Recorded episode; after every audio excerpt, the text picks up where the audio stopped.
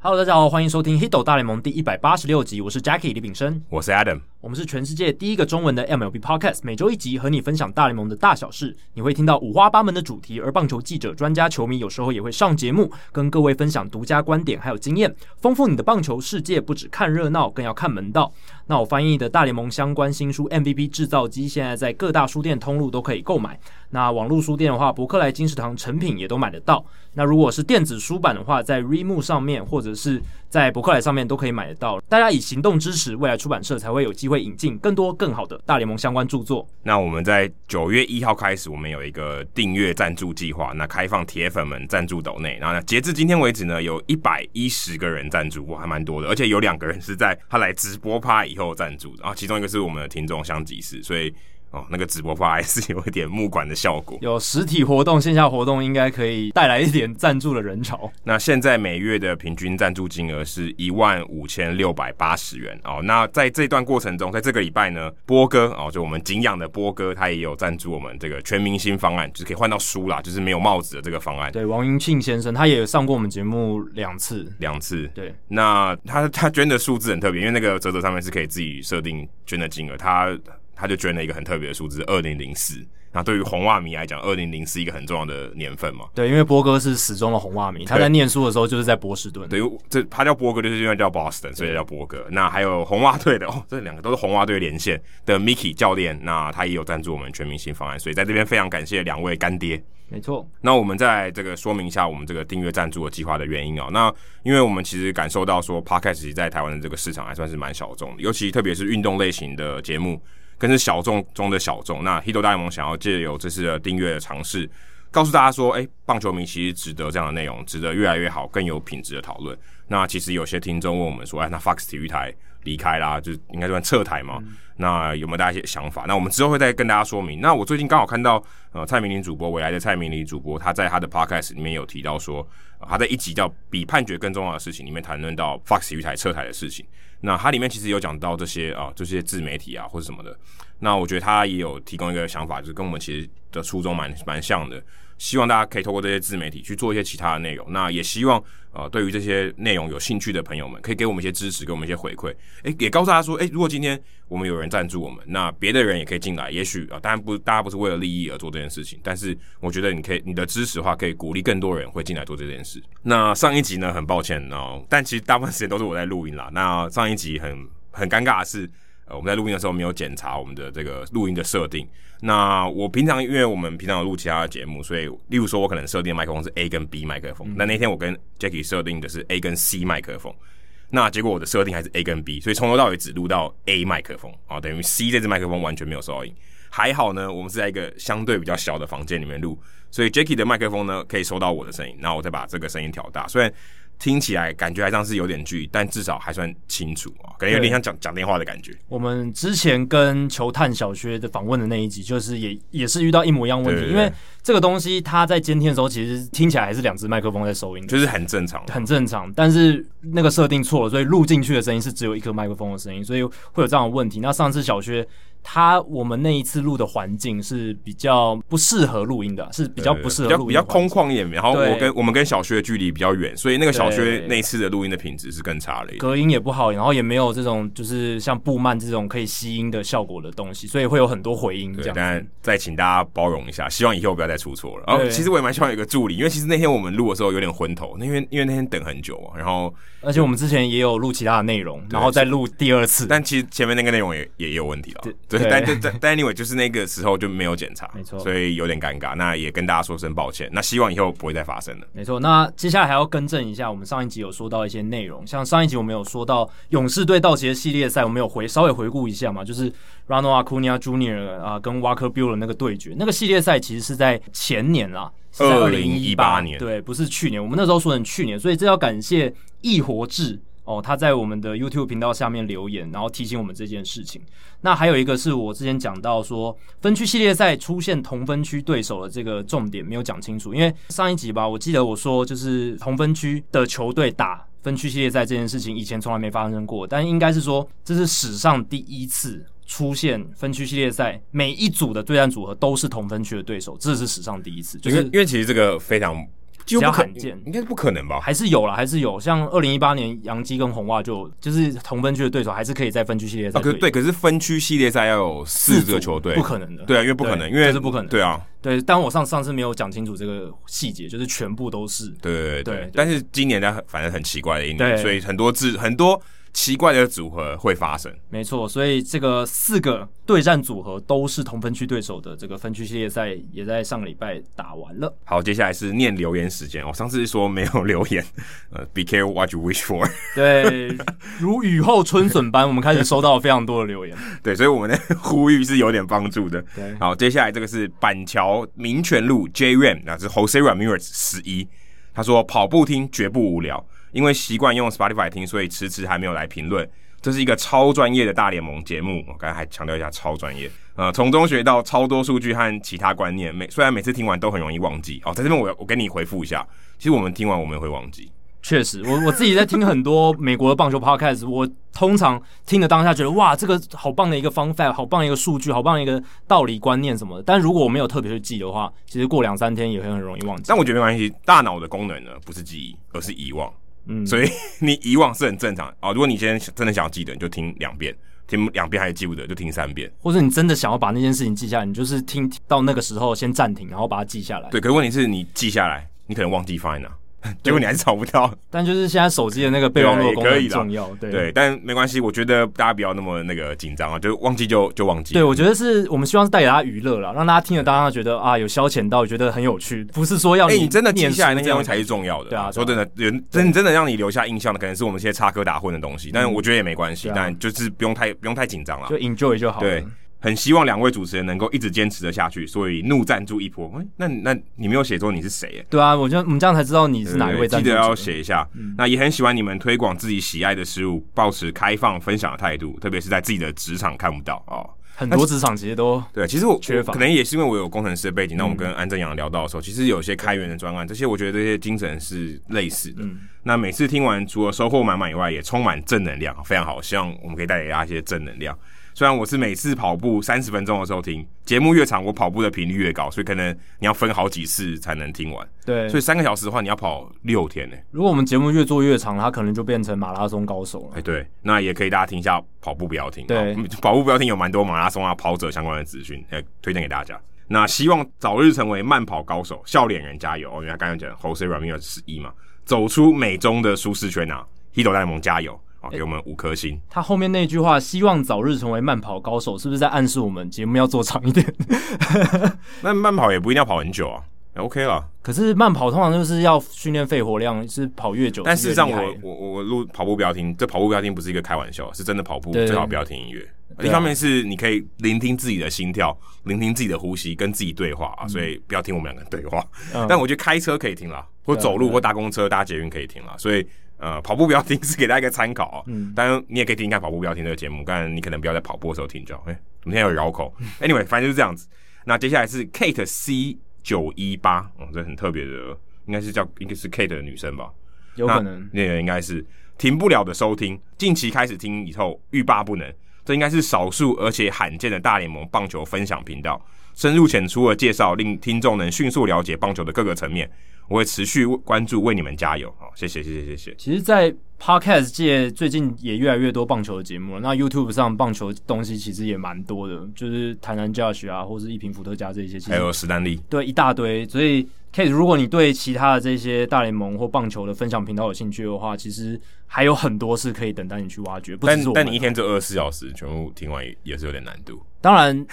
我们每礼拜上线的时候，第一件事是听我们节目。哦对对对如果其他有时间再去探索其他还频哎还道可以，快转了，坦白说，快转会让你的人生还不错。对，但我 我自己是蛮宣扬这种理念，对其他节目快转，然后听我们的时候就慢慢倍速听 对。或听三遍，好不好对？听快快转听三遍也 OK 也不好，错谢谢谢谢。接下来是宣扬，哦我记得宣扬应该有来听众信箱应该有写过几有次哦。有这个名字我有印象。对，但我第一次知道他的中文名长怎么样。嗯，那运动 Podcast Let's Go，我是超过十年的死忠洋基迷哦，跟 Jacky 差不多。从今年初开始收听《h i t 大联盟》，因为在德国留学，而一段时间没有关心棒球的我，每周都可以借由节目重新找回以前在台湾疯棒球的热情。而现在我也跟朋友一起录 podcast 哦，非常非常棒，是关于足球的节目，叫做《足球印象派》，希望我们跟《h e r o 联盟》一样，能够持之以恒的创作优质的节目，在不同的运动领域为运动类的 Podcast 发展一起努力。哦，这个好正能量，非常正能量。对，希望我们的这个赞助、订阅赞助的这个这个方案、这个专案有帮助到大家一些，因为我觉得也可以鼓励大家一些。对，对，告诉大家说，这个其实，哎、我们做一些内容，也许可以不能支撑你生活，但我觉得也许是一个可以帮忙，哎、你让你可以持之以恒的一个方式。对，不过我要澄清一下，这个宣扬应该是比较像让我们之前的来宾也是非常超过十年的始终杨基迷。哦，对，我自己是已经你是十年的球迷，以但前的时不候是死忠，对已经没有始终了，就是我对于杨基的这个 fandom 跟喜爱已经越来越没有，基基非常本好上没有。对，改邪归正。对我现在是三十队的球迷了，呃，三十队都是我喜爱的球队这样子。好，接下来是 Free Cloudy 二一，嗯，这个也是蛮特别，二十一。棒球迷必听啊！第一次听到这个节目，实在太喜欢了，陪我度过读书的时间。不但有两 两位口齿清晰的主持人，还会带入许多来宾一起来协助。希望持续的做下去，加油！嗯，其实我看到口齿清晰的时候，我就想说，你有听错吗？ 我我不我不认为我自己口齿清晰啊。有了，但是我们至少讲话大家蛮蛮好听懂的，我自己是这样觉得啦，应该是这样我。其实听我声音，我觉得蛮腻，嗯，奇怪，我每次听我自己声音，我都还是觉得啊，这是我声音吗？我有时候看推的转播，对啊，回啊回看我自己的声音，我想说，这个人到底 是谁？对啊，因为我们人听自己的声音，如果是在现实当他听自己的声音，因为他会经过头骨的共鸣，对可对能对，会不你的太一样其。实就完全不一样。对，所以你在听从什么电视机、收音机播出来的自己的声音，你会觉得不太习惯，这是很正常的事情。但是你的声音是比较低频啊，所以放送出来，其实大家会怎么讲，就是很好。比较想，睡，我觉得不会想睡，会会很有力啊，会振聋发聩的感觉。真没有，我会觉得蛮想睡的。而而且很好辨识，说你讲话只不会说那种糊在一起或者是听不清楚的情况。我想 Free Cloudy 应该是这个意思，而且听他讲，他说陪我度过很多读书的时间，那可能是国高中生或是大学生，没，也可能国考啊、也不一定哦、对不对？但我觉得学生的几率非常高。哎、可是说真的，如果是我，我读书不会想听我们节目、哎，这样很难专心。我自己读书的话，我是连音乐都不能听的人，所以我无法体会说一边读书一边听 podcast 或者听音乐这哎、件事情、可是我以前在读书的时候，我有听广播节目，但是它就是音乐，啊，对啊，对因为啊他，主要是那音那乐，那就我是不听会，音我乐，也许我不会注意主持人听什对么，我只是不想听我爸妈在旁边念我而已之类的。但对但我听我们节目，因为我们从头到尾都在讲话，我们没有音乐嘛，对啊，所以我觉得如我是觉果得有点听困难 podcast 念书的话，会两边都没办法兼顾吧。但可能 Free Cloudy 他很厉害，他学霸，对，就是可以一边接受 podcast 的资讯，一边把书里面的内容读进脑袋里面。会不会写作文还写一写写到我们在讲的话？哎、你知道他会不会这样？你突然在讲什么，然后突然写错会会字，会不自觉的就把你刚刚讲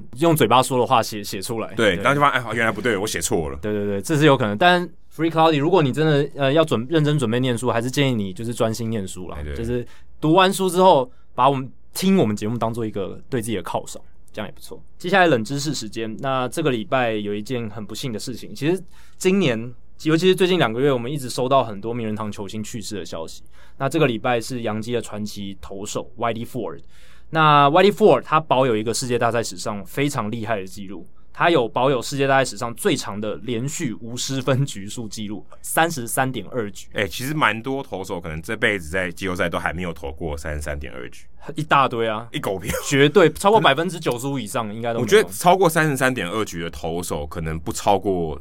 五百人，应该不超过，可能更低，可可能更低，绝对因为有两我觉得更低万，现在快两万人嘛，对啊，真正投进世界大赛投手也没有多少个，有些人一辈子都没投到世界大太多赛，了太多了那啊，可能对，那可能两百个人不对到。啊，所以你光连出赛机会都没有那么多了，更何况你还可以连续无失分三十三点二局。要知道，在世界大赛都是那种最顶级的球队了嘛，然后都是最强的这种竞争，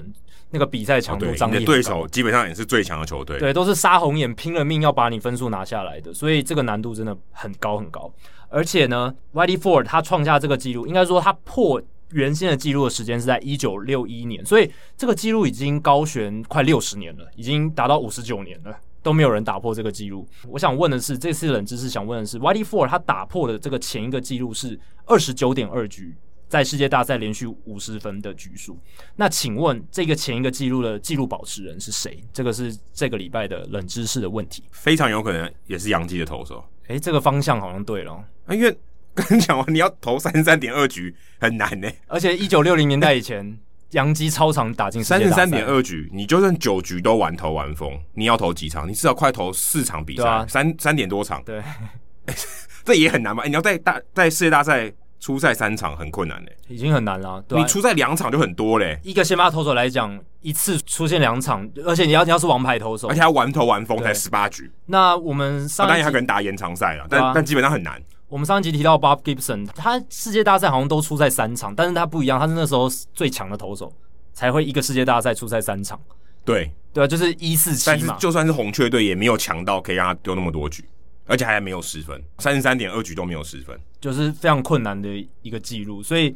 二十九点二局，这个前一个纪录保持人是谁？大家可以去想一下那些常胜军里面的球员，像是杨基，像是红雀队，因为红雀队在一九六零年代以前也是很强，或者是比如说老虎这一类的，对不对？以前那些早期很强的球队，我哦猜不出来，猜不出来。随便猜一个贝比鲁斯好了。好，你猜贝比鲁斯。嗯嗯，因为大家可能第一时间不会想到这个名字，是因为贝比鲁斯是全垒打王嘛。他也投过，对，最主要大家会记得他是全垒打，但是大家可能会忘记他是这个投手嗯投手的身份也是有的，所以这个大家可以去想一下。而且贝比鲁斯要记得说，他到洋基队的时候，其实他已经不是投手，对啊，对，所以红袜队的时候他也蛮常投，对他红袜队他主要是当投手，对啊，没错所以我觉得应该有机会吧。对这个冷知识的解答，我们就等到数据单元前面的时候，我们再来跟大家揭晓。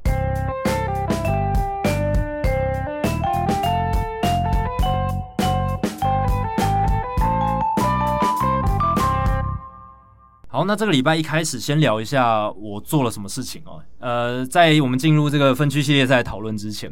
那这个礼拜我跟正英大侠还有黄国洲老师，我们去参加了桃园电影节的邀请，他们有一个专题讲座，叫做《那些年我们追过的棒球电影》，主要就是聊呃这一次影展哦有播映的一些棒球电影，因为他们有一个主题是热血棒球、热血野球，桃园影展，桃园电影节哦，桃园电影节，台湾电影节有办这个影展这样子，所以这一次他们的活动主办单位就想说，既然有野球主题，那我们就邀请几个诶、对于棒球电影蛮熟悉的人来。但我觉得我自己对棒球电影其实没有很熟悉啊，所以我就推荐主办单位说一定要邀请郑英英大侠，因为他是我这辈子遇过所有人里面对于美国棒球电影。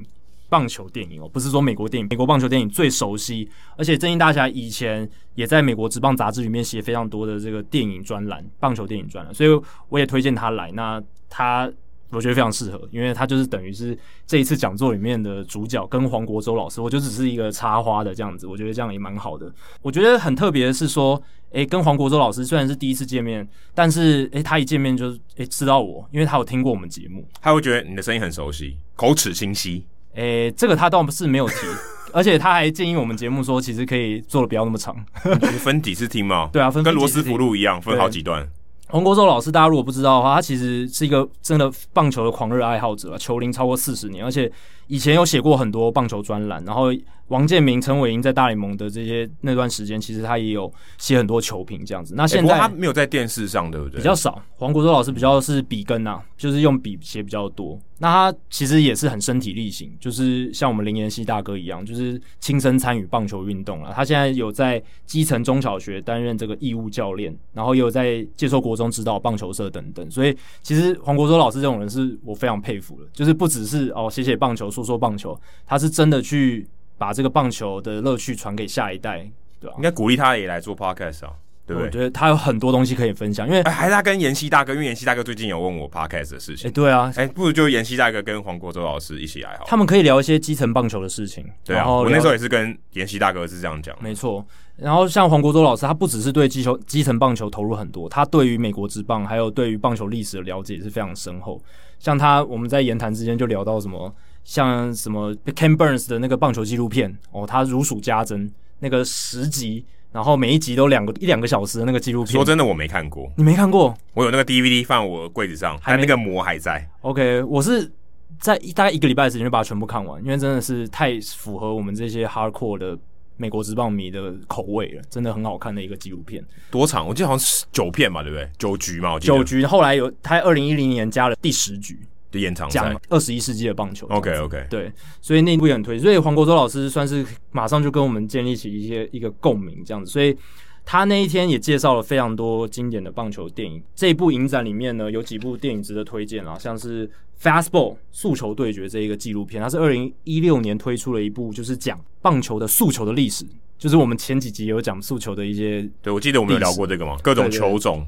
对啊，还有像天生好手啊、梦幻成真啊，诶哎这我们都讲过，这诶都讲过了，这都美美国的棒球电影。对，但是我觉得这一次影展里面有很特别的是，像第五十届日本全国高中棒球锦标赛的这一部，算是应该也是纪录应片，该是纪录片，嗯，对，然后还有甲子园梦想竞技场，然后还有青春全垒打，青春全垒打是南韩的电影，还有红叶传奇，然后还有讲平镇棒球队的那一年，所以还有 Cano 啊，对不对还有卡？Cano 卡诺大家都知道了，对我想说大部分人都看过， Cano 其实如果是我要推荐外国人啊，就是美国人或是有在看棒球的人，我觉得推荐这个是蛮不错的，因为我觉对得 Cano 是一个蛮有戏剧张力的棒球电影，而且看得出来是有在看棒球的人拍的。是没错。那我当然也推荐里面正义大奖也非常推荐甲子园这一部，就是你如果想感受到说，诶、日本为什么对于甲子园那么有情感，为什么那么有热情，他们文化底蕴为什么深厚，可以去看这一个。除了听野球台姆利之外，也可以来看一下这个纪录片。那这个影展是到十月二十三号，所以我们节目上线之后，大家应该还有一个多礼拜的时间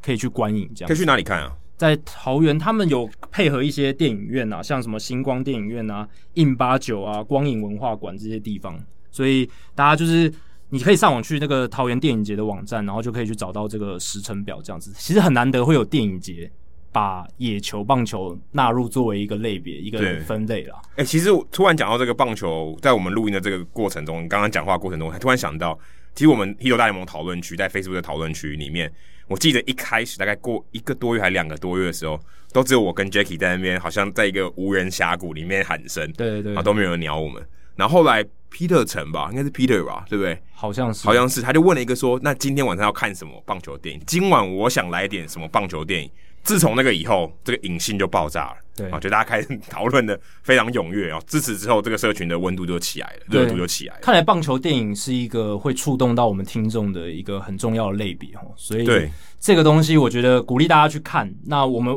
以后未来节目里面可能如果有机会，如果有新的棒球电影，我们也可以拿拿出来多讨论一下，多对啊聊一，下。而且我们其实我们也办过电影的包场嘛，对后进王健民的纪录片，所以其实哎、呦，那反应也蛮热烈的，所以对啊我们也访问过后进的这个导演 Frank，对，而且之前 E ESPN 推出这个 Long Gone Summer，马怪尔跟 Sosa 这个全垒打进组的纪录片，我我们们有也请聊过，我们也直接请正音大侠来聊。所以棒球电影这一块，我们也是，其实我们自己也很喜欢，我们也想要特别去经营一下。我觉得是一种很棒的说故事的方式。真的你说可能我们讲 podcast，我们用声音啊，有用写的啊，电影当然我觉得是更通俗一点啊，嗯有画面、有铺陈、有剧情，也有音乐，感觉上是一个更综合的一个一个呈现的方式，所以可没以错吸引更多的球迷。真的，那要特别感谢一下，就是那一天这个讲座，方祖涵我们的之前节目的来宾之一，金钟奖得主，金钟奖广播金钟奖的得主哦，他也有来支持这样子，所以也很感谢他。说完这个桃园电影节之后，接下来讲一下另一件呃我有做的事情，就是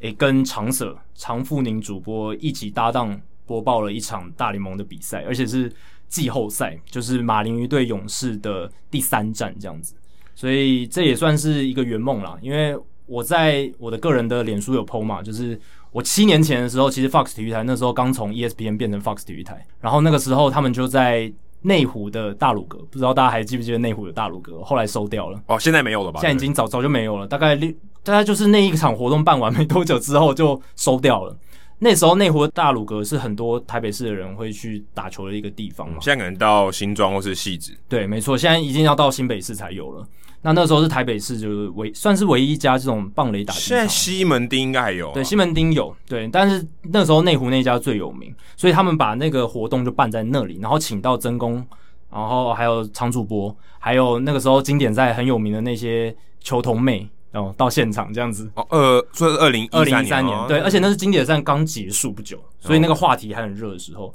然后我那时候大一嘛，我就是抱着一个小球迷的心态，然后我就到现场，然后还找曾公跟常主播签名。我想曾公跟常主播应该已经忘记了，就是因为那时候排队找他们签名合照的人非常非常多。也没想到七年之后，竟然有机会跟常主播，其实也是一样，我也是带着常主播的新书，哎、找他签名。但这一次就是算是以那他常有播他搭有档的他有身份，哎、拿你的书来给你签名吗？没有，但我有送他一本，就是就 MVP 你就是指跟导市长一样 MVP 呃指导前前任的市长一样，送自己一本签名书给，就是自己把这些书硬塞给别人。 没有开玩笑的，对啊，但是就是常主播的新书。当然也是希望大家多支持啊。主播台下的好球带人生，这是他最近推出的新书，那讲的就是他在这个转播生涯当中，诶、他看到了一些运动人物，不只是棒球哦，运动人物的故事，它里面有写到非常多不同的很厉害的运动人物，还有背后一些你可能比较少听到的人物故事这样子。所以这本新书大家一定我觉得要支持。那其实它的这个单元类，就是或者一篇一篇这种故现在事人物散 文，人物散文的这种形式，其实也跟真宫的《野球人生》有一点像嘛啊对，。可是他们不一样，一个是很素的素人，对，而一个可能是职业的运动知员。名球星的，对，是取向不一样，但是这个行文的这种人物散文的形式是差不多，所以其实如果你喜欢这一类故事，哇，这两本书今年一起推出，就是可以让你大呼过瘾啊，我觉得，以人物为单位的这种书啦，就是散没文这种介绍，没错。好，那接下来就讲一下那个系列赛，我跟常主播搭的嘛，就是马林鱼跟勇士。哎、等一下等一下，你现在跟谁打过了？第一场跟第二场是跟王柏林主播，那我都是做球评的身份。第二次搭是跟林伟霆生命主播，也是我们节目来宾之一。那那一次是运动家跟太空人，也是分区系列赛，然后也是第三站。在最后，目前最近的一场就是跟常主播这一场。马那林你是跟勇士做球评还是做主播？跟林生命主播搭的时候是做主播，唯一一次做主播，然后跟常主播搭就是做球评。对，哎、其实稍微都讲是三点的，对不对？跟常主播是两点，对，哦也是蛮糙的，也是蛮糙的。我自己讲一下啦，我觉得跟常主播搭的话，就是常主播真的是一个很细心，然后很懂得怎么样观察他自己搭配的人，在调整自己播报节奏跟步调的一个主播。我觉得这是他最厉害的地方，就是你可以感受到说他会看你准备了什么东西，你的球评风格是什么。你可能会在什么时候讲话，或者是你喜欢讲什么内容，然后留空间给你去发挥，因材施教。就是哎、我在想讲怪怪，这个成语有点用的不精准，但类似的意思啊。对，就是因着你搭配的搭档，然后去决定说你要播报的风格跟节奏，而且他有时候还会丢球给球评因为去做大发家挥，大家知道转播是没有 rehearsal 的，没错。对啊，你当然你可以在转播前说，哎，你要你大概这个转播的风格是什么啊？你大概会讲什么东西呀、啊？转播的风格你要怎么三言两语讲出来，对口很齿难清晰。你只能说你会，你大概会在什么，你习惯在什么时候讲话，这是一种风格嘛？就是你习惯在什么时候讲话，你习惯讲什么内容，可这个也很难用言语表达出来哦。很难吧？但是你可以大概说，像我的话啦，我就不像真功可以讲很细的那种技术层面，或像江教练讲那种很细的技术层面，我可能就要往这个数据或是近况。或是一些两队历史上面去做发挥。我的身份，我的专长比较像赵大，呃赵豪成赵大也是我们节目来宾之一，他的这种风格跟他的讲评的内容，虽然说我自己觉得我自己比较适合当主播了，以我的身份、经历、背景来讲，可是如果我要当球评，我就是会在这一块发挥。但它其实双主播，像我们自己在播英文转播的时候，也会有这种类似的情况。没错，但就是辅助，有点像是辅助的一个主播。对。那跟王柏林主播搭的话，他的风格就是他蛮 chill 的，然后中间穿插很多就是杂情意识的闲聊哎、。跟我比谁比较缺哦？嗯、我觉得差不多诶、我觉得差不多缺 哦。而且王柏林主播真的是很有大将之风，就是在他身边播，你会觉得哇，整个场面他整个控制住，都靠他照就好。然后他的播报风格就是他很习惯在里面喜欢加加一些就是诶场边的意识、有趣的事情，然后一些补充的内容这样子。哦，所以那哎、那伟霆哥呢？伟霆你刚刚没哥有讲伟霆哥吗？对不对？对，还没讲到伟霆哥。伟霆哥，因为我做的是主播，他做的是球评，我是觉得伟霆哥可能跟我一样，我们都比较喜欢做主播，所以我们就是比较呃，如果是做主播的话，会比较发挥比较自在一点吧。然后我我觉得双主唱的感觉。伟霆哥的话，他在做球评的时候会比较冷静一点。就是跟他平常在播主播或者是播好球带的时候，就比较不没一有样用尽生命在播，，对，其实我也 是是这这样个的意思吗？其其实我也是这样，就是我在做球评的时候，我比较冷静，我的语气比较不会那么激动。因为你不用喊那些 home run call 啊，对然后也不用做第一时间的及时，没有，应该说没有那么情绪及反时的反应，对对不对，用不用做太多情绪反应啊！我就是跟着常主播的情绪，然后呢，在要讲评的时候，就是讲一些可以说的东西，可以补充的数据，可以讲的他的技术的一些细节。但是如果呃是做主播的话，就是我觉得我我希望是把那个情绪带进去。然后可以让观众一起享受这个比赛的高潮迭起，把那个情绪也带在里面。所以我觉得伟霆主播可能也是这样，因为我自己听他在播好球带，还有在播主播的时候，其实他也是一个充满像他的昵称一样，生命充满生命热情，但是在感做觉球这是评比较用冷生静。命在播。对对，所以他在做球评的时候就比较冷静一点，这是我观察到的最大的差别。这样子，所以，可我觉得当球评冷静是比较合理的，因为你需要更多的分析，对或是应该不能说，就是反正讲解啦，就是你的情绪当然比重要少一点，也不能说你完全没有情绪嘛，那那也不好看嘛，还是希望给大家有些共鸣，所以也许吧，球评是可以比较稍微情绪少一点点对。啊，球评主播本来就是分工合作嘛。那我自己觉得最理想的就是主播，呃，除了把场上的状况说明清楚，带一点情绪进去，让观众跟上。那球评的角色就是把这个场上这个背后的原因，场上事件发生背后的原因讲解清楚，然后把一些观众可能第一时间没办法观察到的细节说给大家听，这样子。对，或者补充一些主播没有讲到的东西。而且我觉得还有一个差别啦，你一个人播还是比较无聊一点，因对为你没有就像 podcast 单口相声讲起来还是嘖比较没有那个趣味，比较没有那个乐趣。就你讲一个笑话，哎、旁边有人跟着笑，那就好笑，对不对？要有反应，如果你今天讲一个笑话，可是旁边没有人嘛，对那那谁要笑？对啊观众笑不笑？那他有没有笑？你会对你有一个感觉嘛，对不对？如果今天你讲笑话给观众笑，可是观你听不到观众在笑，所以那你是不是那种反反馈感就比较差一点？对，就是两个人讲的话会比较有火花，然后有火花是比较好的一件事情。好，那接下来就来关心一下这个分区系列赛的赛况。先从我刚刚那个跟常主播搭配了马林鱼跟勇士的系列赛讲起好了你。是播第第三站三场最后一场，对，第第三场，所以就是勇士把马林鱼横扫那一场，Kyle Wright 先发。他其实赛前大家会觉得说 Kyle Wright 不太稳了、哦因为他是季后赛第一次出赛，而且他在例行赛的时候跌跌撞撞跌的，跌撞撞，而且其实他生涯从菜鸟年一直到今年，他的这个控球状况一直不太好。哦可以说是还没有兑现大家对他的期望。对，BB 九值一直蛮高的，平均每九局的保送次数蛮高的。诶，可是那一场他度过前四局，大概有两次危机之后，后面就非常稳，就拿出了他这个大物新秀的这种实力出来。所以应该就是说，他在状况内，他的这个队友给他火力支援，然后比较没有压力之后，他就是会发挥的比较好。从那场比赛的状态看起来是这样。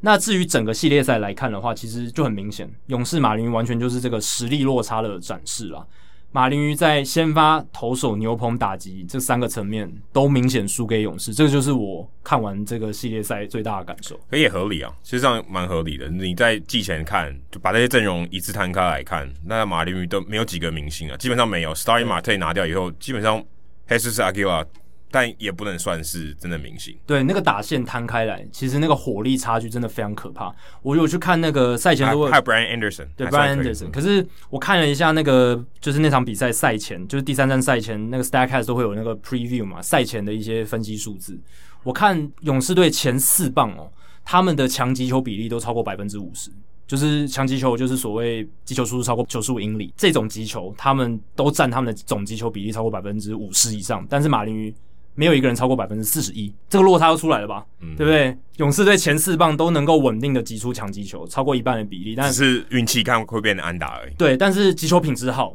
一定成功的几率会比较高。那马林鱼从这个 Stacks 的数据来看，就输了勇士一大截。其实就算不看 Statcast，你光看那个心先发度九棒，对其实就可以知道，就对啊 Ronald Acuna Jr.、Freddie Freeman，对不对对， ？Marcelo Osuna 就很强啦。你基本上马 Osuna 以前是马林鱼的，但是看得出来，其实马林鱼这个真的是凶多吉少。只是没想到最后两战一分都没有得，真的啊只有第一战得了五分，还勉强好像有得看，但后面两战基本上就被碾过去。其实有点像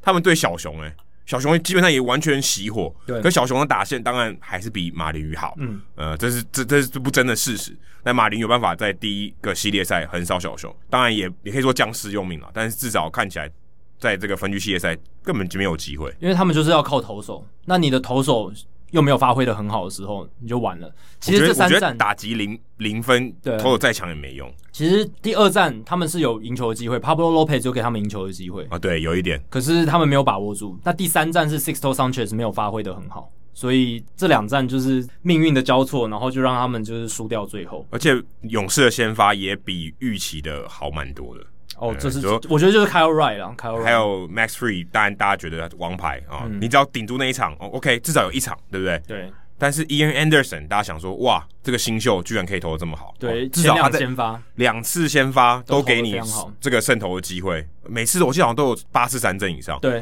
哎、这这种投的 也不是很好找吧，对不对？很难，很难。那你如果你有两个很好的先发，哇，你的打线又是你的强项，那你有没？我觉得这个胜算就很高。我觉得对到马驴相对啦，我觉得是比较没有经验的球队。对，来给大家一些数据啦。勇士队在这个三战里面，团队的攻击指数点八一八，马林鱼是点四六四， 几乎是两倍的差距，所以对这个完全没辙这个整个没辙嘛。那勇士队在这一个系列赛的投手防御率一点六七，马林鱼是六点一二，这是先发投手吗？没有全部的投手，所以完全的碾压，就是勇士队不管在先发牛棚，完全的碾压。哎、那再加上对红人五场里面有四场完封、哎，对，这是太扯了吧？而且我刚刚讲只是对马林鱼系列赛，如果把对红人系列赛这个数据加进去，又又会更漂亮。勇士投手群的自责分率会更漂亮，五场只有一场让马林鱼得到五分，其他都是都零是完分。封。所以其实这是一个很可怕的数据。可是要注意的是，但、这个而且而且投手还不他们强项，投先发投手深度不是他们强项嘛？但是我觉得要注意的是，红人跟马林鱼他们打线本来就比较烂，对他们的打可线是本要来就是在联盟后零段分班也不容易啊。所以对零分当然不容易，可是你说勇士队真的主宰力那么强吗？接下来对道奇才是考验呢、所以但我觉得后援目前看起来不错，是不错，可是老实讲，你说他们的这个后援的主宰力，你要跟道奇的牛棚比，或跟光芒的牛棚比，啊这个还是差了，我觉得三两三个档次。 m a l i n s o n Shane Green 还 OK 吧但？AJ Minter 他们主要都是靠这个去制造对手的 weak contact 软弱击球来生存的投手，他们不是这种像 Chapman 啊，像什么那种呃 Diego Castillo 让你会不到的，让你会不到了，所以我我觉得这还是有差，有还是有。他们当然，他们靠控球，他们靠一些就是 sinker 下沉尾进的球，制造滚地球或是软弱的击球，还是可以稳定的制造这个出局数，而且他们有这些大赛经验，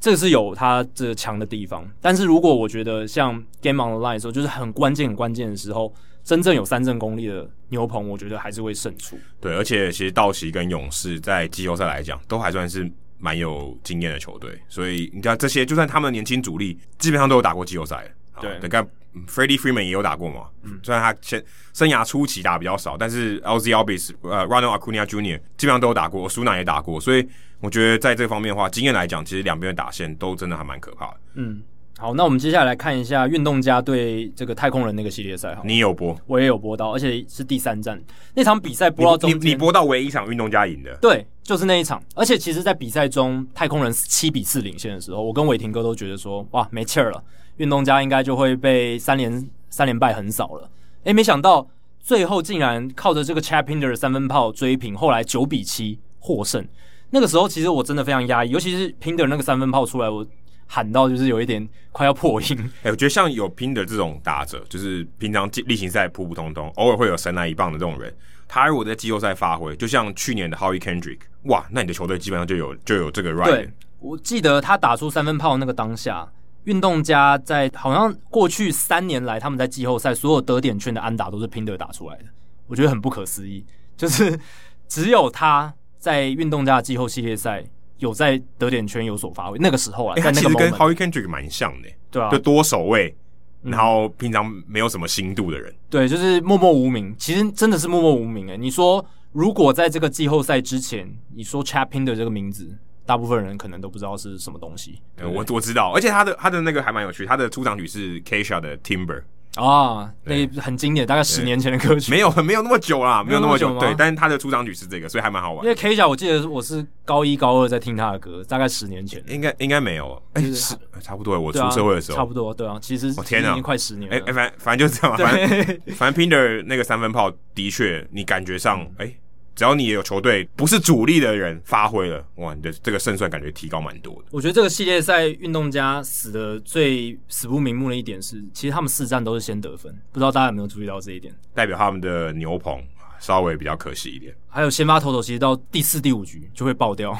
就会整个软掉。对他们的投手，其实你说 Bassett、像 Manaya，其实也都没有这么宰智力。对，然后他们的先发投手其实在这个系列赛防御率没有一个人低于六点七五。哦，Chris Bassett 四局掉三分已经是最好的，那 Luzardo 四点一局掉四分肖门纳雅四点局也是掉四分，几乎门纳门纳雅跟卢扎罗的这个 pitching line，就是他们投球成绩几乎一模一样，都而且都左投，对，都是左一快一慢。然后 Frankie Montas 三点二局掉五分，所以都表现的很糟糕。但其实有没他有到毁灭，那就不太好。就不太好，而且他们打线其实都有先取得点，我觉得先取得点在之前在这个短期的赛事也是气势上蛮重要的一环，而且都有全垒打、欸其实对啊他们全垒打也蛮多的。还蛮 Chris 多的 Davis 啊、醒过来，然后对不对？对啊，整个赛季只有两发， 哎、这个系列赛就给你两发，哦前两站就两发了。对啊，前两站他总共应该是打了三发吧？对啊，对啊，在这个季后赛里面，然后这个系列赛里面两队都打出十二红，所以你说就运二动十四红，好可怕！对啊四场二十四红，一场六红、哎，很夸张的数据啊，可惜 Jordan 没有在那边接球。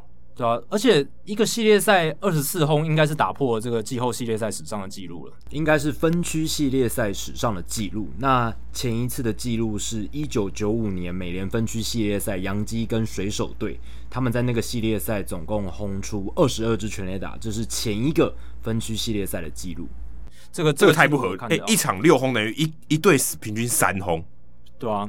三轰很三场多比哎、赛都这样子，其实是很可怕的一件事，平均三轰很多哎、对啊，所以所以运运动家也打十二轰，你说他们的火力没有发挥吗？对啊，所以其实他们也是有把他们的该打的打出来。呃，运动家他们十二轰进攻指数点九零，我说我说的都是团队。那太空人是十二轰，然后攻击指数点九八二。其实老实讲，都在九的这个范围里面，我觉得差异不大。但是我觉得关键一集有差，没错，太空人基本上都是关键一集，对打下去你就死了。太空人的得点圈打局在这个系列赛三乘三三啊，进攻指数点八一四。诶，运动家他们在得点圈的攻击指数其实比较高，点八四五，可是他们的打局率只有两乘三八。我啊就觉得全就全垒打，对呃他们只靠全垒打没有办法串联嗯，我觉得在得点圈的打击表现上，我觉得可能打击率跟上垒率可能还比较重要一点哦。呃，对，因为你打击率代表说你那个人机会，对，这至少你没有人死，对啊对，因为你上垒你代表没有出局嘛，对啊，你说你说你如果已经六比三领先，你再打一支三分炮，然后在得点圈有人的时候，那其实老实讲，那个关键意义不大。对，在得点圈的发挥是频率越高越好。你在这个机有限的机会里面，你如果打出越多支安打，其实是最好的。所以太空人在这个得点圈发挥里面，他们总共灌进了十七分打点，那运动家只有十一分打点。我觉得这可能就是一个分水岭。呃，Springer 跟 Korea，, Correa 我觉得这个就基本上就是这个系列赛最关键的两个人了。你说对太空人投手或者牛棚相较起来，OK，就是 do their jobs，对就普普通通啦，我觉得也没有到很好。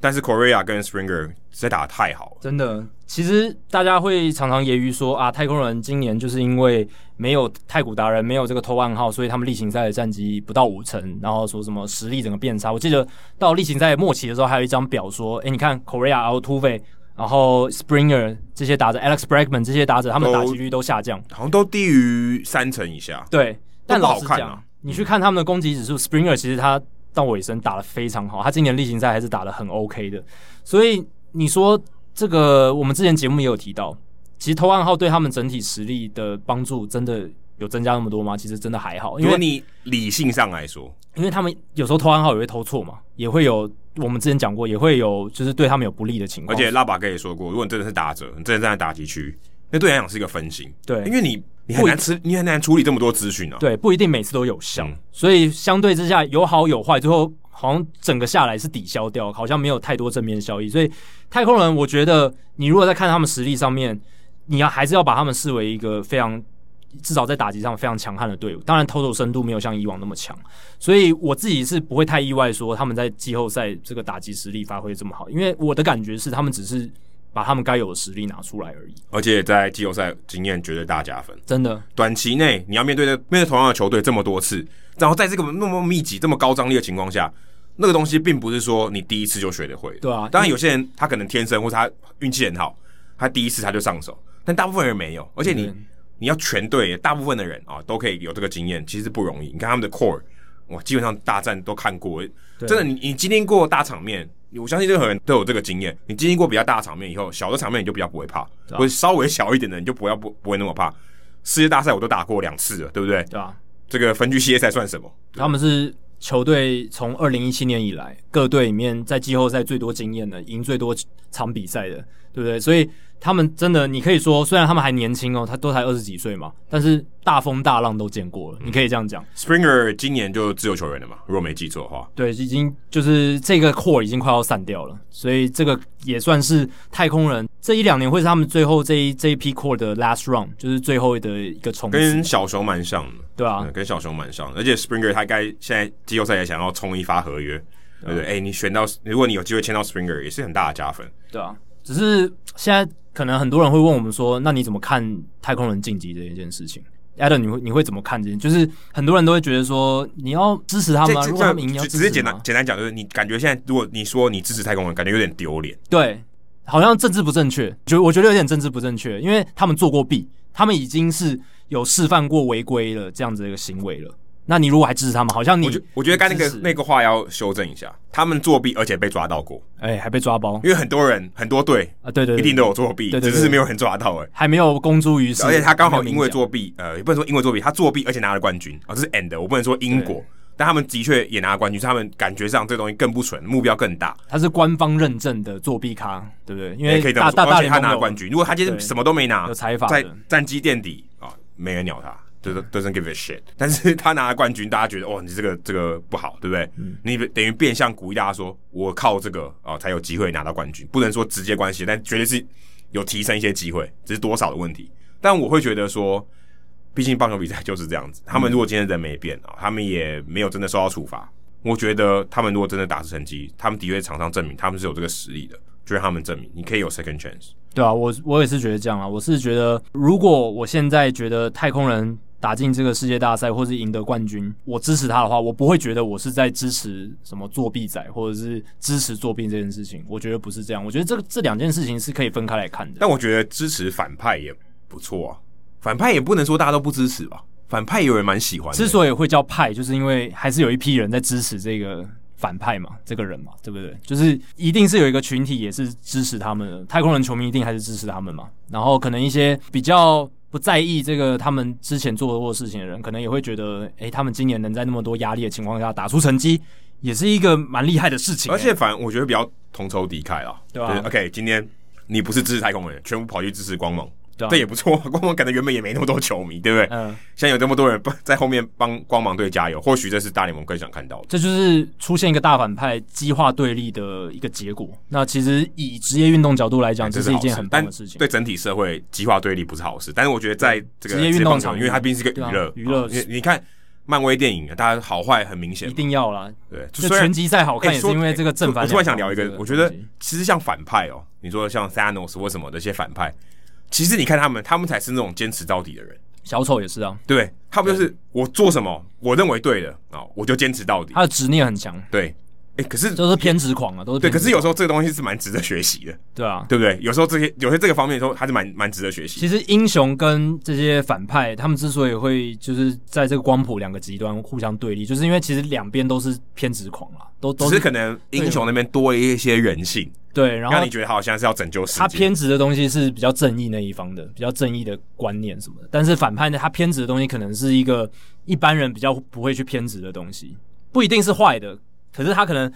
那个东西他走到极端，对不对？呃这跟太空人的走到文变化质可能就是这样子。对，其实你我说要追求要追求要理性有对理性，然后数据要化引分析、科学工具这些，其实本质上它不是错的。可是你走到一个极端，它就会变质、发现哎、诶有一个极端，然后我过不去了，那我要赢，我要有绩效，绕道。我就作对弊，。我要用不同的方式。就像很多很多那种打球的或者做吃禁药的人也是一样嘛，很想要赢嘛，对，也是这种执着嘛。对我已经那么付出这么多了，我那个 limit 就是差那么一点点，那我选择走上这个险险路，选择吃药，我觉得是可以理解，但不鼓励。或者是说有一些成功的老板，他们是不是都是放弃跟家人相处的机会，哦忽但略了这小是孩选的成长？择的问题，对不对？但这是一个选择。我觉得这也是因为他追逐成功，追逐他把成功商业的利益放在他人生的第一所位以，他必须他要对牺牲一些东西，要牺牲掉那些东西。所以我觉得这某种程度上也是一种类似的概念。哎、可是说真的，现在看起来哦，如果要我选，我很希望看到太空人打道奇，哎，在世界大赛，就重新再面对一次，然后道奇，道奇赢，他们复仇成功，那不像电影的续集，蛮赞的啊、很赞。这个可以拍成一个系列电影，从二零一七年开始讲起。而且我觉得，而且如果真的这样讲了，啊感觉对太空人来讲反而是一件好事。我觉得他解脱了，嗯，我 OK，我就 死无罪把，这个债还掉了 我。就我就死无因罪。为他们在这个作弊案件里面欠最多的人就是道奇嘛，哎，对，这还甚至打比球友， 对，打比球有我觉得算是吧。对吧、可以，好像可以这而个泯恩仇啊，且而且其实班底差不多嘛，班底差不多啊对。啊，对啊，就其真实的 core 都还在啊 。如果 core 今都还天在，如果今天换了一个班底，然后道歉也没啥屁用。对啊，核但核心都还在。对啊，我觉得反正反正是一个还不错的剧本。其实还有一点是说，呃，一味的去反对太空人，我觉得对于太空人当时没有参与作弊的那些球员也不太公平、啊。哎很多人呢、欸很多人呢、啊，现在你黑说文球队里面很多人当时不在，像 Zach Greinke 对不对？他何辜啊？ 他他是到后后面才来的嘛，去年才来的啊，我觉得更何故是 Baker 吧， 对啊，Dusty Baker 也是啊。根本不是他的球队。但是大部分人大家应该都分得出来说，我们上一集有提到 Baker 他是跟那支作弊的太空人球队是分开来的。对，所以回到这个问题的最原本，到底我们要怎么看待这一支太空人队？如果继续晋级下去，我是觉得我还是站在一个呃，怎么讲？我某种程度上，因为我我不是特定球队的球迷，但是我支持好的棒球故事，所以他们。能持续挺进的话，其实我觉得这是一个好的，对棒球是一件好事，所以说不定我反对而觉人得生也是一件这好还不事错啊。。对啊我觉得，我觉得每个人都会犯错嘛，每个人都值得 second chance。嗯，看犯的错的严重性啦。我觉得太空人犯的错当然算蛮严重，可是我觉得罪不到杀头，对不对？他也没有杀人啊，对对，我一直这样，他没有严重到那个地对步，啊，所以我觉得我他觉得 deserve a second chance。还还可以赎罪，还有赎罪的机会。所以其实我是蛮支持说，就像刚才 Adam 讲的，如果有机会打到世界大赛，再跟道奇，然后故决一然后故死战故故意输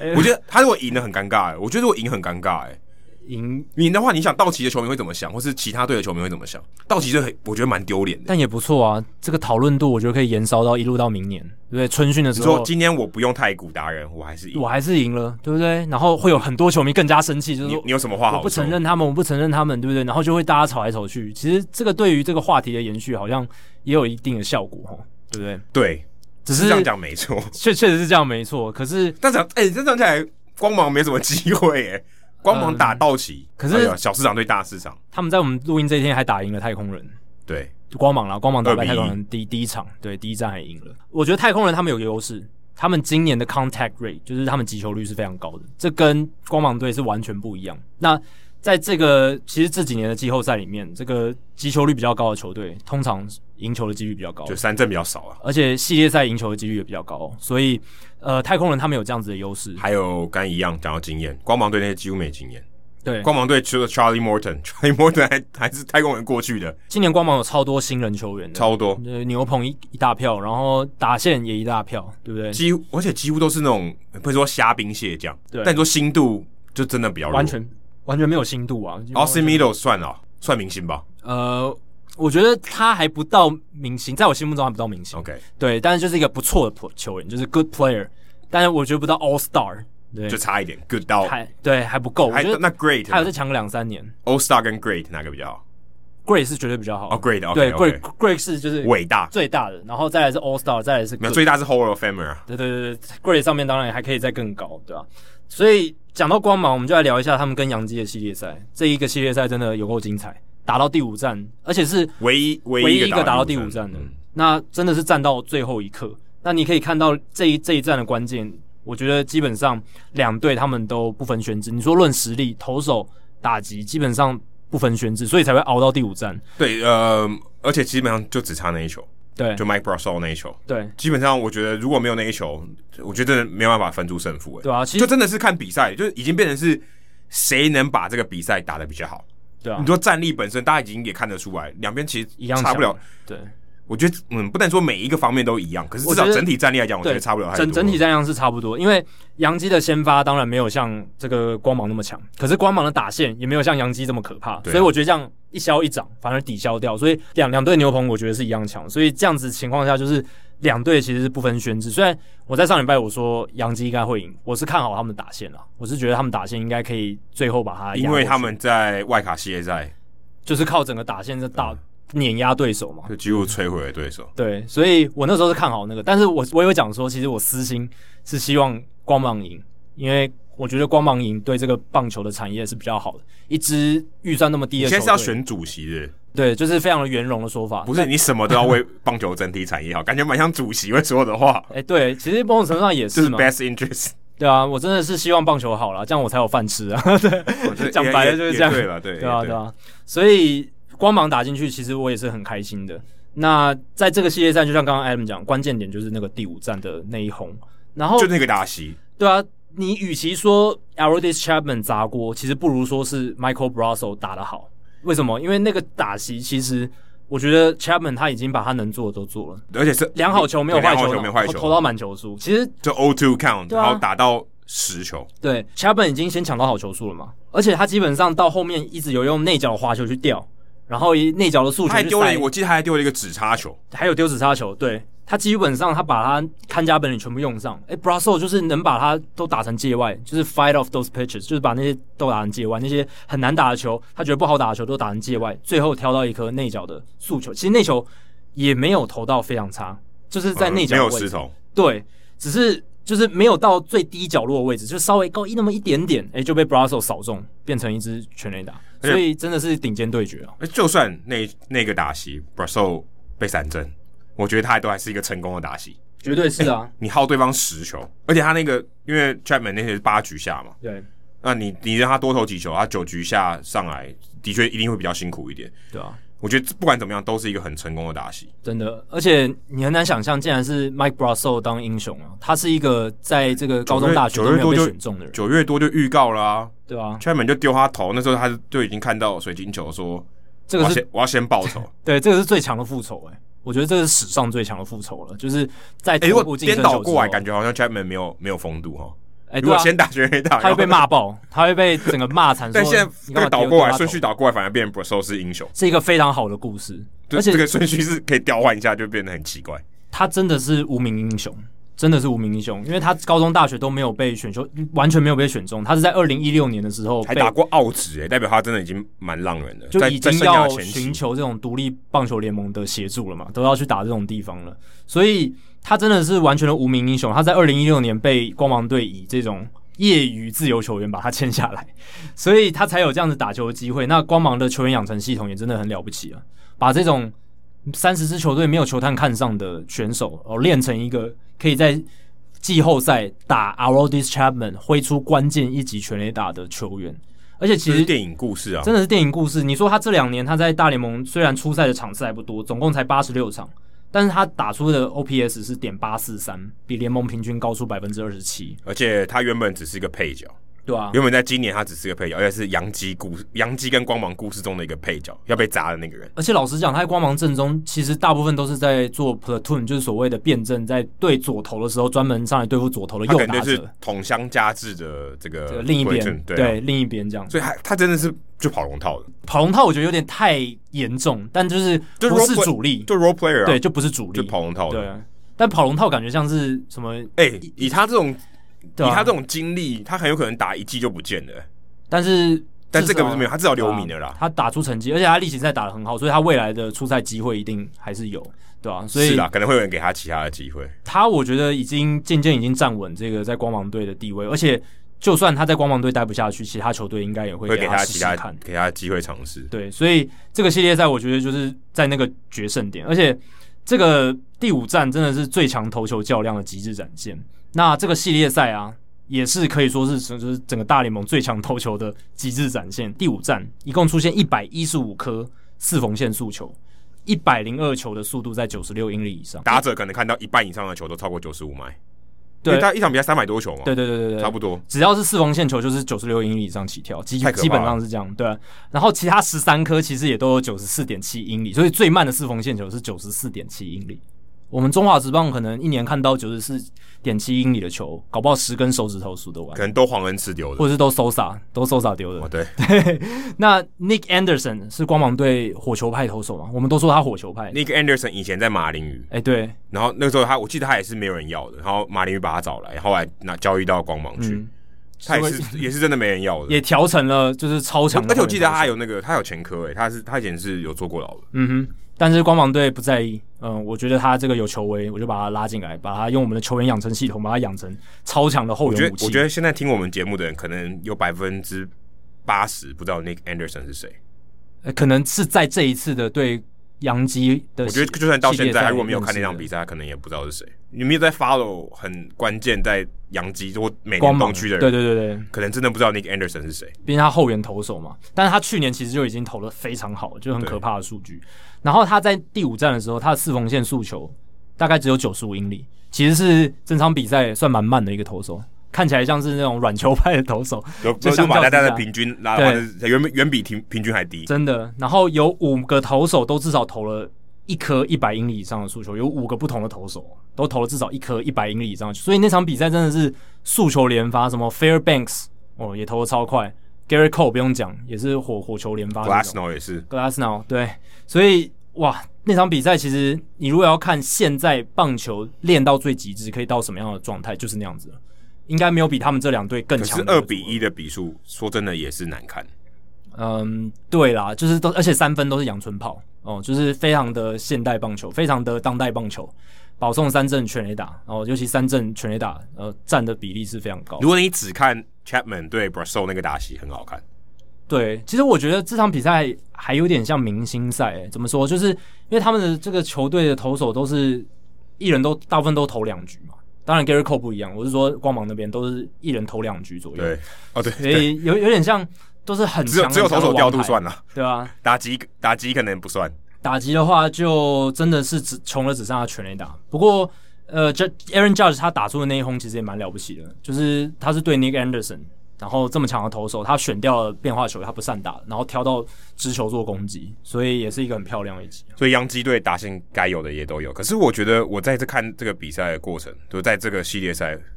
我我真的在看比赛之前，我真的不知道 Randy a r o z a r e n a 到底是谁耶。其实我们节目上其实有聊过几次啊，就是对，可是我真的对这个名字没有印象。我后来才查一下，原来他是红雀队交易过来对。啊，他就是那个 Mike Shield，他们总教练去年季后赛不是在呃赛后的时候呃说了一些脏话什么哦，的就他，对不对？对啊，就是他他 PO 到 Instagram 上，然后引起轩然大波的。哦这个我记得应该是第二次讲在节目上讲这件事情，对，所以我对这个名字完全没印象，所以所以他就是那还个，还是忘记， 所以他就是那个，对，PO 到 Instagram 上的人，他发那个现实，然后后来删掉了。呃我知道这个事件，对所以他就是这个也算是廖北啊，我觉得也不算廖北啊，就是有点白目吧，因为他不知道这个不能 PO，他就觉得好所以玩，他就被交易掉了，呃，我觉得不一定是因为这个原因啊、跟 Train Christian 一样，一个失误就被交易掉了。但我觉得他被交易应该不是因为、对了，我知道，只是很蛮。刚好的。对啊，就是就还是还你蛮也有不太趣适合在这个球队，拜拜。结果就被换到了光芒队，但他光芒队表现的就还蛮好的。对，哎、这这个系列赛三支全垒打、哎，对啊，而且他并不是，老实讲，并不是以这个长打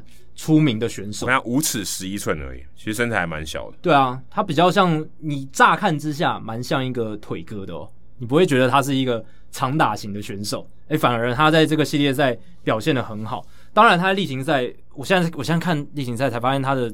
例行赛攻击指数超过一点零零零，哎，一点零那二，多少打席？打席数不多啦，七十六个，对啊，不多，呃，七支全垒打，七十六个打席就挥出七轰，其实也是蛮厉蛮害蛮的。蛮强的哦。对啊，然后他在小联盟其实也是蛮厉害的选手，就是打击率都非常高。所以光芒队在跟红雀的交易当中，一次获得 Jose Martinez 还有 Randy Arozarena，其实是很赚的。其实我觉得对光芒队来讲，又是一个非常成功的一笔交易了，哦，是 Jose Martinez 跟一起对包过去啊。一起包过去的。所以红雀就是用 Arozarena 跟 Jose Martinez 换到光芒队的 Matthew Libertor 还有 Edgardo Rodriguez，、 Libertor 是还蛮大强物的，新秀对，，对，而且是可以当先发投手的左投嘛。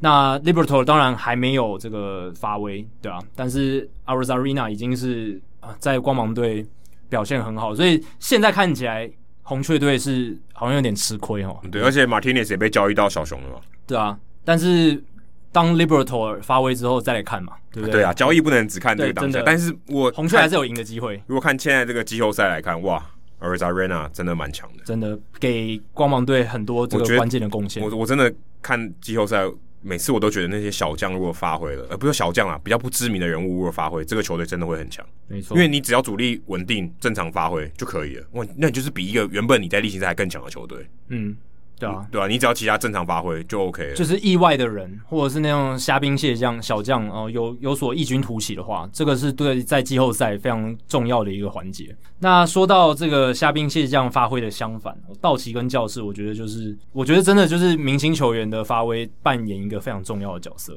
包括像 Clayton Kershaw 啦、Dustin May 啊、Walker Buehler 投的够好，还有像 Cody Bellinger 一个人几乎是那场比赛他偷了一支全垒打，自己也打了一支全垒打，也是一个很大的关键。就我觉得那个全垒打接下去，你就知道道奇队 要赢了，要赢了啊！对那个真的那个像我应该已经跟那个 Andrew Pan 的 Tandy 接到那球差不多了。真的。他那个塔蒂斯，他打出去之后，其实是觉得差不多，我我要我感觉见了有了嗯，对，感觉到了，他那个气势有出来了哦。如果那一轰出去，真的教士队，我觉得气势可以整个好像扳还平是落后，对不对？如果我没记错，好像还是落后。但是应该是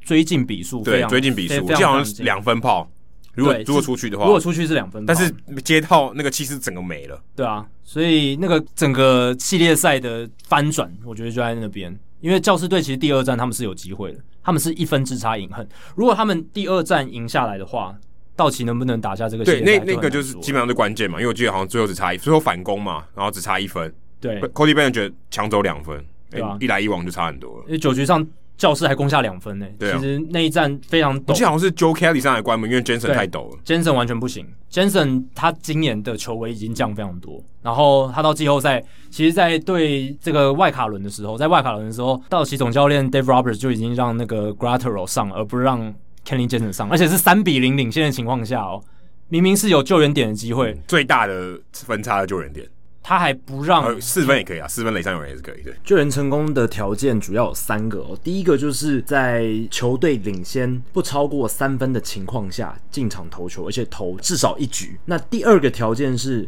这个投手进场的时候，对方的追平分在打击准备区。或者是打击区，或者是在垒包上的话，都可以构成救援成功的条件。那所以这个规则让，如果你的球队有可能在有五分领先的情况下，救援投手进场都有可能拿到救援点。比如说一个投手他进场的时候，他的球队领先五分，然后呢是满垒，对方是满垒的情况下，对方满垒嘛，所以追平分也就是第五分，其实就是在打击准备区了。所以这样子的话，其实这个追平分由于在打击准备区，所以已经构成了救援成功的条件。所以救援成功条件最大的可以到达的分差应该是五分，前提是说那个追平分已经在这个打击准备区这样子。那第三个构成救援点的条件就是一个投手呢。他后来上来救援，然后投至少三局，那也会构成救援点这样子。所以在有救援点的时候，Kenny Jensen 没有上，他派的是 Bruce Star Grattero，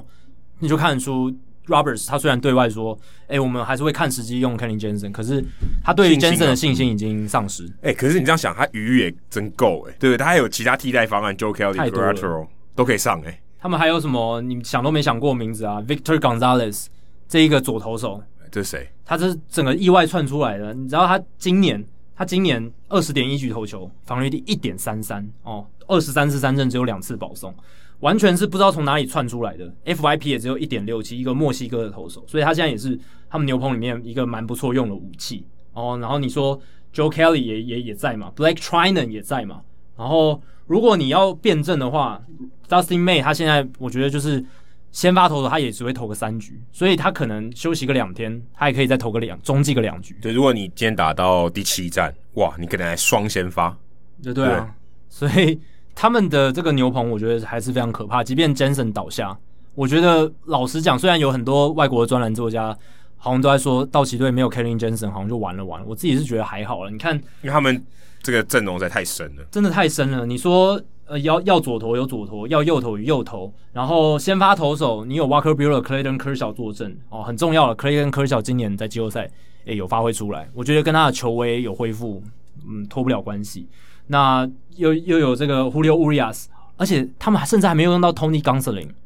嗯 Gonsolin 连上场的机会都没有、可哎，是你不能这样讲，因为前面有那么多人， 他真的要上场也恐怕也很难，就没没什么机会上场没。什么机会。但我觉得他在下一个系列赛就会用到。哎、那现在要打七连战，，对七连战，道奇队大优势。冈瑟林他也是一个很强的先发投手，虽然他在道奇队只能排到第五号，可是你如果去看他投球的内容，他的直插球超级强，然后他的表现也是超级稳。哎、说到这个，有这种五号先发，我你打七连战，其实对于道奇来讲是绝大的优势。是，你说他对勇士，勇士你要挤出三号都有点辛苦了。对啊，你说好 c a r Wright 好吗？就第三号，那后面 Bryce Wilson、呃还蛮陡的嘛。那再来还有谁？这个名字你可能想都没想过，Josh Tomlin。哎、j o s h 他们还投过世界大赛，不要这样，对，但是这几年他已经就是基本上后援投手了，他他已经变后援投手，基本上跟那个王格格在皇家队的时候角色差不多。对啊。所以如果勇士队要用到第五号，是要用到 Josh Tomlin，哎、可但嗯是汤姆林差很多。在印第安人季后赛之后还还 OK，可是我觉得他在现在这个棒球的场域里面越来越难生 存。他是他真的是骂八盖了。对啊，因为他虽然可以稳定的丢好球，他绝对不会丢保送，让你整个场面搞得很难看。可是他会放烟火，嗯因为他的球没有球威，他的球速很慢。犯错的空间极小，对，所以这些打，而且对方打者又都是想要追求全垒打的情况下，如果勇士队要用到 Josh Tomlin，我觉得就所以勇士队很很可怕要了，赢就是要快，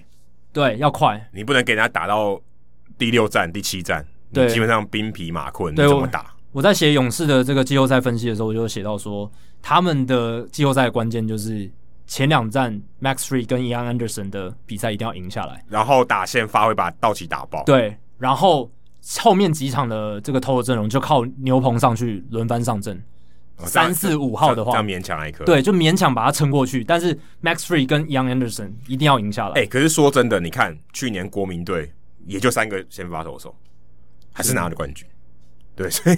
可是他们先发投手三够强对够强。但是我说你真的少，还是有机会。季后赛你还是有些玩出一些花样，有啦，去年国民队还有那个啊 Anibal Anibal Sanchez Sanchez，所以有四个。所以那你谁知道谁是 Anibal Sanchez 今年的，对不对？对勇士队来说，搞不好 Josh 啊 Tomlin 是啊，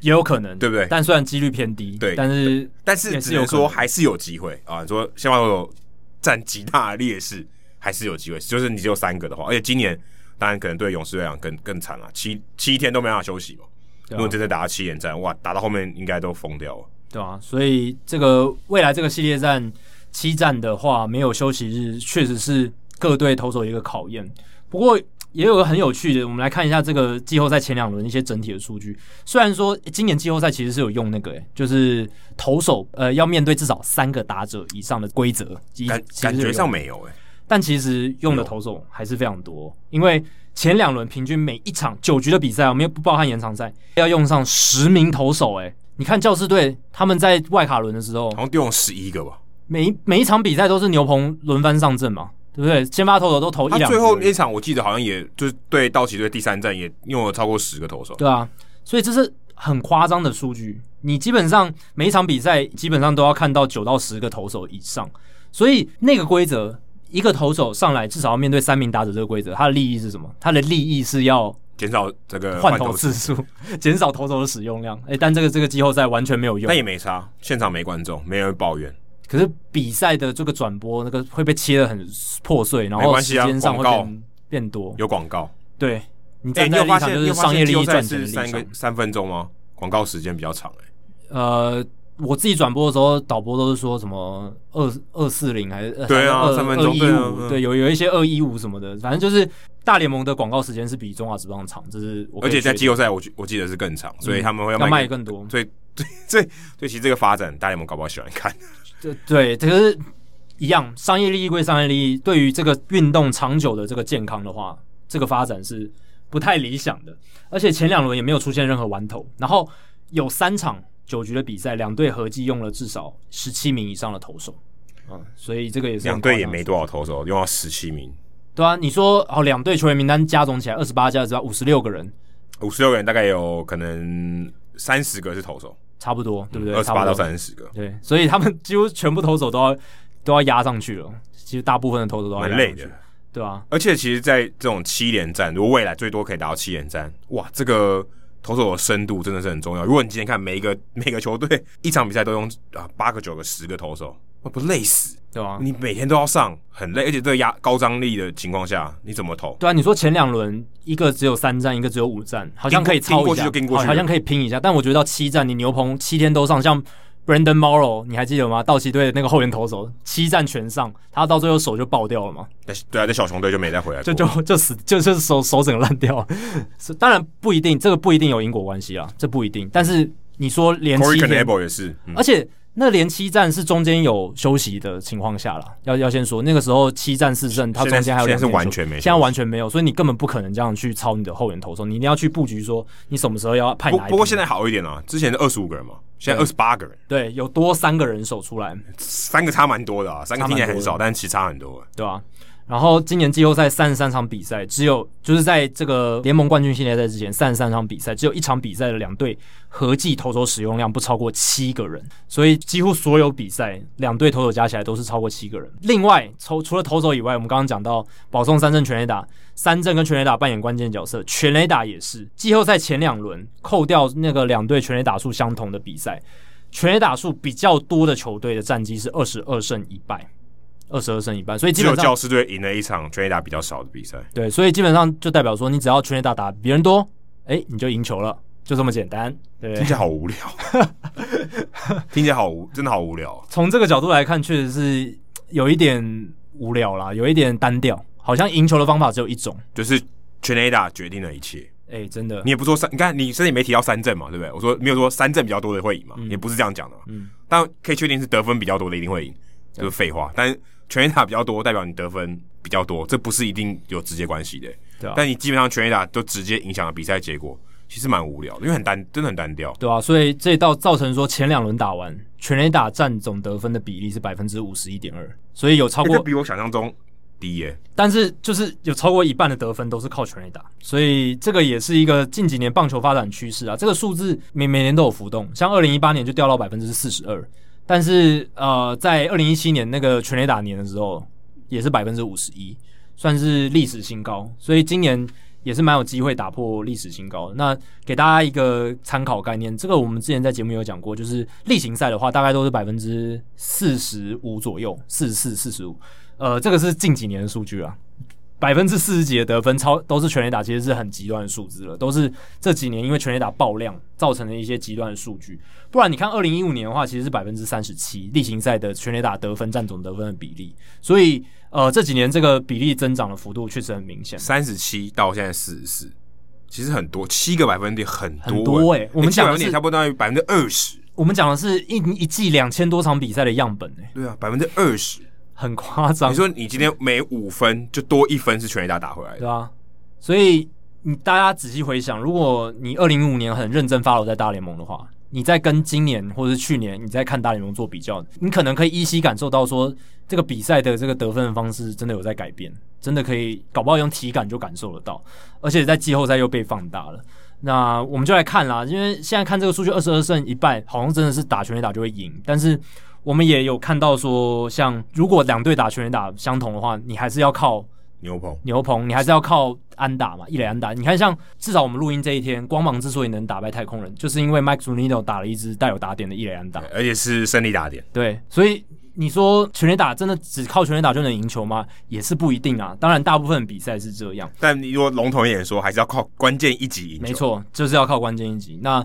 我们刚刚有提到太空人，他反而是这个例行赛击球率最高的，没想到第一战队例行赛击球率几乎是联盟垫底的。光芒队竟然是被伊莱安打击败，这也是一个很吊诡的一个情况，对不对？照理来说，好像是太空人比较容易打伊莱安打，比较容易击球率比较高的，会用这样的方式赢球。然后光芒队应该用全垒打赢球，结果不是，第一站反而反过来，所以这也是蛮有趣的一个现象。最后再提供一个数据，就是前两轮打完了，大总共的三振次数是六百三十三次，安打只有五百一十五支，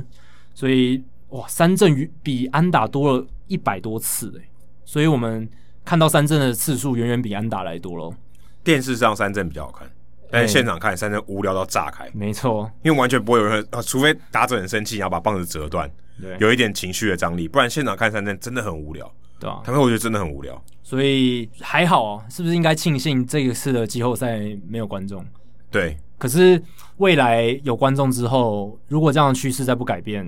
确实会比较闷哦。对于现场的对观啊，我众来说，我真的觉得会比较闷，因为现场看大家还喜欢看打，不也不是说打集战，而是说有来有回啦。对啊，三振就很干啊，三振就是基本上就三个人在玩，投手跟捕手要打者，对啊。其实大联盟在前一百五十年，几乎所有都是安打比三振多的。然后今年季后赛出现这样的情况，其实是当然这几年的三振确实是暴增很多，所以已经渐渐追上安打的次数了。所以应该更鼓励全垒打甩棒，因因为全垒打很多，表现的机会比较多，增加一些戏剧化的效不果，然很无聊。增加一不些然戏剧化的对效果。对啊，都没有什么戏剧效果，三振就投递低回去了，对不对？对啊，除非你是看电视啊，看电视还是很有张力的三振，然后看那些变化球的角度，看那个哇，那个那个尾劲，其实还是有看头，但真的是电视上看比较看得出来，对吧？，对，而且我觉得三振的讨论度相对比较低吧，嗯，对不对？我觉得你说后续的网络发酵的话，我觉得呃那些球路的推特账号，专门追踪球路的推特账比号，如或必者须是令甲这种，对，或者有一些专栏写手会写一些什么恶心球路那些，我觉得其实观众或者读者还是爱看，那个视视觉上的效果还是还是很酷炫的。不过对于比赛的节奏来讲，或者是比赛的多样性的发展来讲，其实三振偏多还是不太好了。对，就是还就是单调了，还就是要简单来对要讲就打单进调场内，要有一些手背的 highlight 会比较好。对啊，你派九个人上去守，对啊，然后大部分的时就只有两个人间在玩都在纳凉，有点可惜。好，那我们接下来聊一些场边的话题啊。那其实过去这两个礼拜，蛮多球队都有一些动作哦在经营管理上面。那像费城人队，哎、他们总管 Matt Klentak 他下台了，他没有离开费城人队，他还是在费城人队里面，嗯还是用 step down，他不是 resign 他是做其他的工作，只是还不确定是什么。降降级啊，对，然后总管的话就会换其他人，只是还不确定。那 Andy McPhail 他们另一个主管会去来做这个猎头的动作，就是找他们下一个总管。还有红人队 Dick Williams 他们的总管也离开这个职位了，然后甚至连小熊队的 Theo Epstein，哎，这个全大联盟最高薪的总管，他也有透露说，哎，其实哎小熊也待了蛮久了嘛，九年了，九年了，快要2011十十年年之痒，对 不对？搞不好有这个十年之痒，所以他可能也在考虑说要不要离开小熊队，因因为为也合合差约不快到多了期了，对啊合约而且快到期，就去就明年了，明年就明年球季结束就就白了。那 Billy Apple 也被也被 fire 了嗯对啊比，Billy 较 Apple 对是比较早一点，对，是几个礼拜前的事情，在我记得好像比赛一打完吧，例行赛一打完对就被 fire，就因为很天使快队照理来讲应该是一个还有一点 promising 的球技，结果打得很糟，对然后也找来 Joe Madden 也没有效啊、至少在以如果你用季后赛有没有打进去的这个标准来看啊、当然是一个失败的球技，所以 Apple 也必须下台负责。对。但我觉得 Apple 其实不是那么糟糕的总管了，他是洋基体系出来，然后也是非常数据派的，嗯但没办法，啊成绩就是这样。对，成绩是这样，而且他确实也没有把他们的投手带好，这是一个就是养好，或者是组组成一个好的投手阵容。伤病问题是一个他在任期间天使队一直没办法摆脱的梦魇。但你说他真的有做的多烂吗？我是觉得还好，没有大家想的这么糟糕。对，就赢球治百病。大部分的主流球迷一定是看你有没有拿冠军，有没有进季后赛嘛。而且其实他们的老板这个 owner 啊，老板也是 也是做给球迷看嘛，说，哎、我有在我我有我有处理掉的，对总是要有人这个记头其实我甚至说，天使球迷如果要怪什么人，怪他们老板 Artie Moreno 比较比较合理比。较合理，比较有用啦。因为 Adi Moreno 他就是有时候会干预总管决策，然后去签一些大的合约，像 Albert Pujols、Josh Hamilton，还有 CJ Wilson 这些合约，我记得都算是 Moreno 有插手才会有这些东西。对，看 c l a n t e c 在五个球季在费城人，哇，我看了一下，我现在才发现原来他战绩这么烂欸诶、嗯，三百二十六胜，三百八十二败。费城人最近这几年其实也还蛮强的、嗯也还算有点竞争力吧，就不算到垫底，就是五成胜率上下的球队。对，至少还是有点季后赛机会。而且你补进了 Bryce Harper、Andrew McCutchen、Jinsei Gura，看起来应该是有点机会吧。我觉得他们野手阵容看起来是还有蛮 Zach OK 的 Wheeler 今年也签进来，对，可是他们今年今年的问题就是在于牛棚嘛。对他，们牛棚整个不行。我记得前两年，二零一八年的时候吧，他们问题是他们防守哦超烂，烂到不行，所以他们每一年好像都有一个环节出问题，然后导致他们没办法打的发挥的很完但整。他们共同点都是九月打特别烂，都在九月大崩盘。哎对原本要打季后赛了，啊九月份完全没机会。今年也是一样，今年最后八场一胜七败，你打什么？牛棚啊，今年对啊就是牛棚。但今每年一如年都果有，每一年都有螺丝松掉，你怎么打？今年如果我们牛棚没有出问题，没有出那么大的问题，如果是正常表现的话，其实他们是一定可以打进季后赛的。对啊尤，其是 Bryce Harper 有打出来了嘛，打的比去年更好了，所以在这样的情况下没有进季后赛，真的是非常可惜的一件事情而。且我觉得我猜啦，他们没有办法把 JT Remuto 留下来，目前目前没有留下来，可能是 c l a n t e c 的压死他最后一根稻草，因为他应该要在球季中跟他续约，嗯球季结束了哦，那 Remuto 当然觉得，哎、我现在也不用每天看到你们了嘛，对不对？嗯你这个机会就比较少了，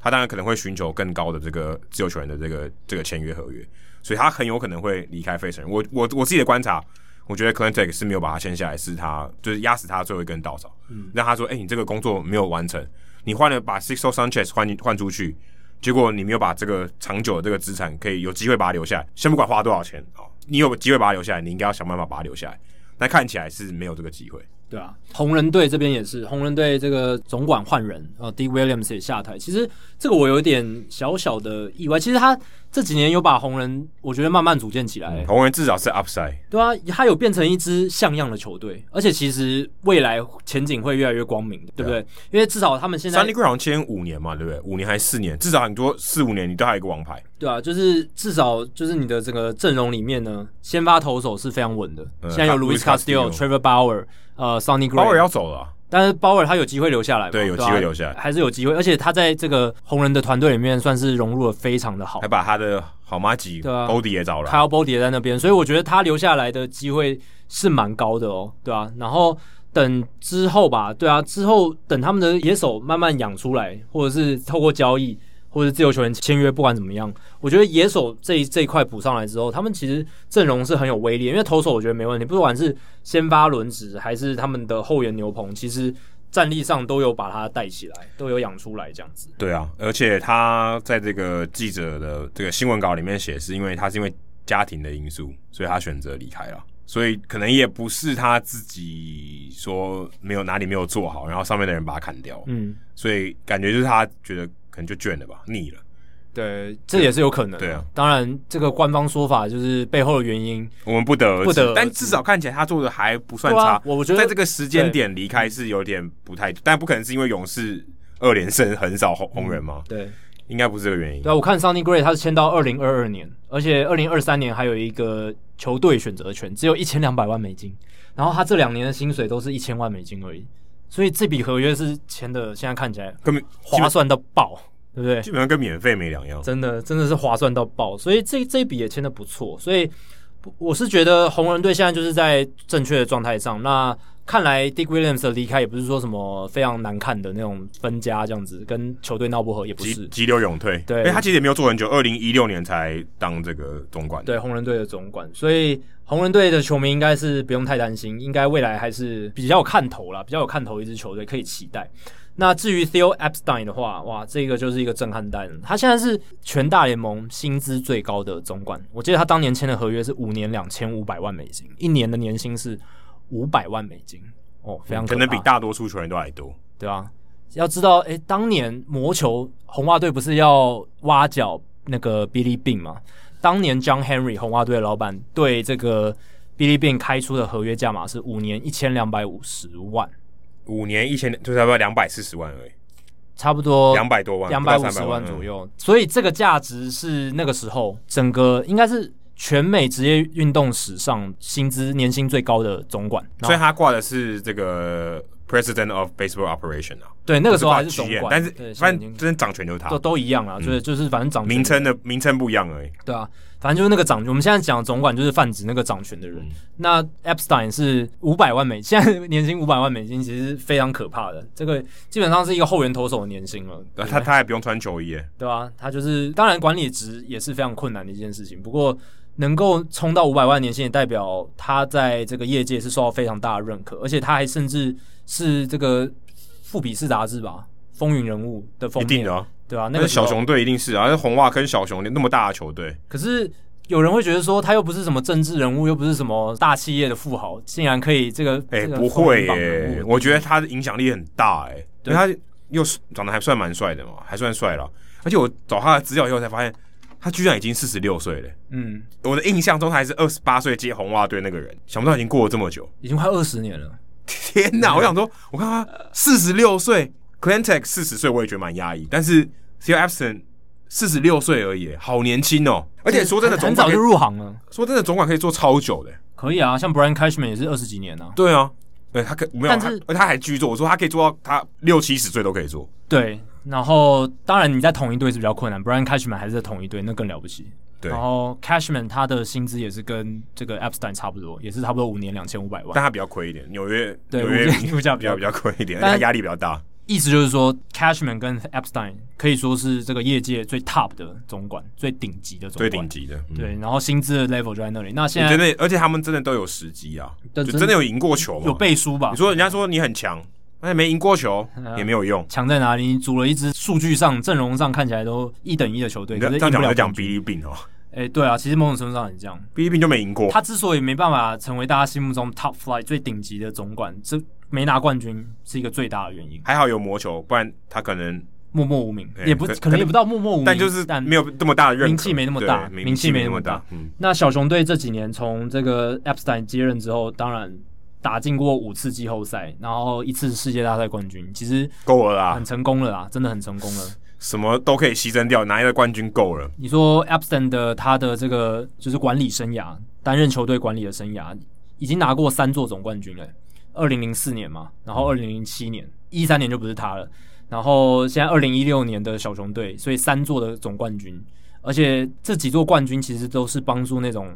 超过八十年以上没拿过总冠军的球队拿冠军，呃，非常夸张。夸张，对，所以他在这个小熊待这么久了，然后我觉得他的这个感觉可能跟 Joe Madden 差不多，就是在小熊最后几几个月份、几个时日的时候，那感觉差不多，就觉得倦了吧？可能在这而且我球队觉得待太久了，而且我觉得他就是那种希望把这种球队建立起来的那种人，他不是那种持平的，不是那种守成型的，你知道吗？就是哦，我现在很强了，然后我就维持继续强，没有，他是喜欢这种新的挑战。哎新的挑战，就是这种喜欢有那种新创公司的感觉。嗯，我我我觉得他应该是这样，就是他可以，他想要到另外球队再证明再一次，把然后这个球队可以带起来。对一个新的环境，然后新的目标、新的挑战，然他后没差啊，小熊队还是他的人嘛 j a Hoyer 还是他的，对啊，而且他如果要去其他球队，一定一大堆球队抢着要他，呃，捧上这个高额的可能只有薪资洋基队不会要他，还有红袜队不会要他。对对对，其其实刚换总管应该不会要他啦，但是一定会有他的市场在，他一定是蛮炙手可热的。才一年前就 宣布，我不知道他是会不会先退任了，不晓得。但是明年球季结束以前，他一定应该是会拿到下一张合约。我觉得他就是在抛一个风向球啦，看一下这个，但他也有可能今年就是在休赛季就也有可能不干了，这这是有可我能我去别队对，，这也是有可能能。。对他可能就是先这个抛一个风向球，稍微的就是看一下市场的反应怎么样，看一下大家对于这个他要这个有有移植离职意念的这个想法有怎么样的有反一应。个要投入 FA 的，对啊 少数这个总管市场也有 FA 的，对啊，现在搞不好已经有老板在这洽询他的 一定有，讯息一定有，一定啊对有。啊，已经嗯在那边旁敲侧击问一下这样子，对吧、啊好，那聊完这个场边的话题，还有另一个比较冷门的，但是其实对整个未来大联盟棒球发展蛮重要的一个话题，就是、诶小联盟这个职业棒球合约的这个目前这个状况的走向哦。因为大家我们之前节目有聊到，小联盟棒球跟大联盟棒球，他们之前之前都是用这个职业棒球协定来维系他们之间的关系。这个职业棒球协定的英文叫 Professional Baseball Agreement。如果你常常看到是写 PBA，对 PBA。那这个合约呢，在九月三十日已经到期了，所以它已经失效了。那代表说十大几天前失效的，对十几天前就失效，所以大联盟代表说大联盟要重新跟小联盟谈一个合约。可是大联盟现在有不同的想法，他们现在不想要跟小联盟这个单位这个组织直接的谈合作，谈他们现在还在协商，没错。可是他们现在已经有分支出一个做法，就是他们要直接跟个别的小联盟球队老板协商。以前大小联盟其实是合作关系，你可以把它讲成是两个公司，两个 entity 对嗯哎两两个个事业体，嗯两个事业体。对那以前是合作关系，但你知道今年有一边的公司完全没有东西可以打，等于没有营运。嗯，哎、不能说完全没有赢，但是既然他没有产品嘛，他没有小联盟的比赛，然后原本之前要说要要砍小联盟的球队，其实两边已经在这个合约到期之前，已经有点闹翻了。对，其实已经很不好看了。对啊，我们先跟大家讲一下，过去的时候小联盟组织就是刚刚像刚才你讲的，独立于大联盟之外。那大联盟球队提供的是什么？球员跟教练。那小联啊盟球还队还有提供还有那个嗯还有薪资，对他们的薪资我还没讲到，就是还有小联盟球队，小联盟球队负责什么？小联盟球队就负责商业还有经营的部分。那大联盟球队会支付球员跟教练的薪水，那小联盟球队就是负责其他就是卖票啦、卖这个这个球队商品啊这些东西我。觉得换的方式讲，就是有点像是你今天是一个马戏团，然后这些演员。动物都是一家公司出的，然后另外一个人是负责卖票，然后嗯把对这个场地弄好，对然后你们来，你能不能来这边表演然？后策展那些东西把它哎弄起来。但是你们的这些人，你们自己管理，跟对啊我没关系。对，那这过去这样的关系都是我刚刚提到职业棒球协定所规范的。不过现在合约失效了之后呢，哎大联盟单方面的宣布，呃，小联盟棒球即将成为他们事业体的一部分了。他们的一个分支了，就变成他们一个部门的感觉。所以未来小联盟的办公室会搬到大联盟在纽约的总部里面。那原本小联盟的这个办公室是在佛罗里达的圣彼得堡，嗯，就是 Tampa Bay，就是光芒队的这个所在地。对你可以说就是等于大联盟主席的办公室，也有一个小联盟主席的办公室的一个版本啊，隔隔对壁之类的，只是这个单位小联盟的这个办公室的单位呢，其实在受到今年疫情影响嘛，然后还有这个合约协商不是很顺利的情况下，其实，在最近几个月，他们员工一个一个离开，所以已经有这个迹象，就是说他们可能没办法再继续跟大联盟谈这个协议。那大联盟现在已经把这个小联盟球队都称作为 licensed affiliates，就是所谓经过授权的附属球队。小联盟球队就变得有点像所谓的加盟店的概念，这样大家讲比较好懂，就有点像，诶、麦当劳它是一个事业体嘛，就是一个企业。那我是一个呃小本经营，我想要加盟他们你就把它想成大联盟球队是总店，的总店，其他都分其店他。都是分店。对，小联盟球队就是它的分店。对，比如马林鱼队就是马林鱼队总部，然哦后下然后面下上面是洋基，上呃不是啦，不不是这样，不是是这样，对马马林鱼下面就是农场的球队，马林鱼是洋基的三 A，马林鱼养很多其他球队的明星球员 也是耶啊雷对还有欧苏纳，对不对？ 反正就是马林鱼，它底下的小联盟球队就是它的分店、它的加盟店的概念，所以就会变成这样子的感觉。我觉得一方面也是希望说大联盟这些球队还有大联盟本身能够有对小联盟球队有更多的这个掌控权掌控权。没错，他们之所以要把小联盟的球队裁撤掉，就觉得你们做的不好啊，嗯我你们给在搞什么？我我给你们钱，对啊，你你给我球员这样的场地或这些东西，反正他们觉得不满意的地方，我现在要更多，呃，我我自己我自己拿回来做。对他们想要减低成本、增加效益，某某种程度上也是为了省钱，可以这样说。但是某种程度上，他们也是希望真真的是想要精进那个设备设施，还有他们的主导权这样子。那以前那个小联盟的组织，它确实可能在这方面经营的没有像大联盟的标准那么好、那么高。就没钱了，对就没要不 然就没就没钱了、对，因为我看到这些报道里面，他说以前的规定是说，大联盟球队如果你不是小联盟球队最大股东的持有者的最最大股份持有者，你是不能买小联盟的这个股份，就是你不能成为 minority 的 owner。嗯嗯，对，所以你要嘛，你就是要你如果要拥有这一支小联盟球队，你就是要整个买下来，嗯要么百啊就分之百持有。对你就是要成为最大的股东这样子，不然的话你就不能拥有这支球队。你不能拥有这支球队的话，你就没办法去直接说我要更新设备，我要买东西，要金援他们，这样是不行的。所以为什么有些大联盟球队会常常换小联盟球队？某种程度上有可能也是因为这样的原因。他这们嗯些 bargain power，因为他觉得你做的不好，那我要去别家，有点像说这个店面我觉得店租太贵，嗯那我要搬到别的地方去，就像这样。对啊，那在原本这个地方空掉，那有人愿意接手他就接手，对个别的小联盟球队，他仍然会是原小联盟老板的，但是他们就像我刚刚讲，就是变成加盟店的老板。他们就们是加他盟们店老的板这个掌控权也会变得很弱，对，就相对来讲，他们要听总部的一些可能统千筹的万规富定。翁要听亿万富翁的话，对，就像你麦当劳，你如果是分店的话，你不能说我今天想加一个新的菜单吧，你不能想加一个新的汉堡出来，你不行吗？你都通常都是总部麦当劳说，哎、我们今天要卖一个新的汉堡，什么或者是新的炸鸡，对不对？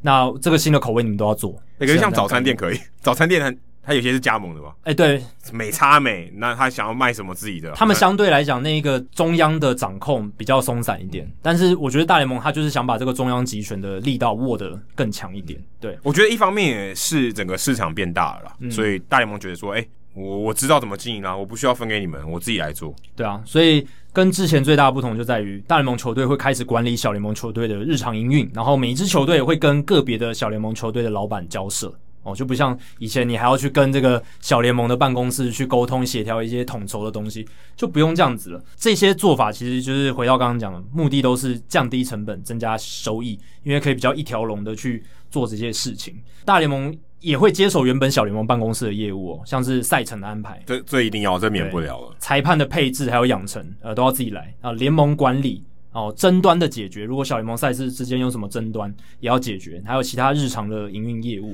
哎、其实这样讲起来，你不觉得中华职棒也可以这样做吗？我觉得跟他一样是 license 的不就好了？欢迎你把球员送过来这边打，嗯，也好像也可以哦。你说用加盟队的概念，对啊，但是中华职棒现在已经是非常中央集权嘛，就是小哦联没盟、有，我说，例如说中华中华职棒就是这些队，然后你把球员送过来给我打，哦，你说把中华职棒的球队送到美国职棒的小联盟，没有没有，反过来他们送到这边，只是很只是很远啦，只是我知道有太平洋很远，所以如果今天他有办法，例如在墨西哥，他也弄一个小联盟的球队，那不是也是可以吗？或不是它就一个小联盟的联盟，因为有分很多个联盟嘛。嗯小联盟不同层级有不同的联盟，不同区域有不同的联盟嘛。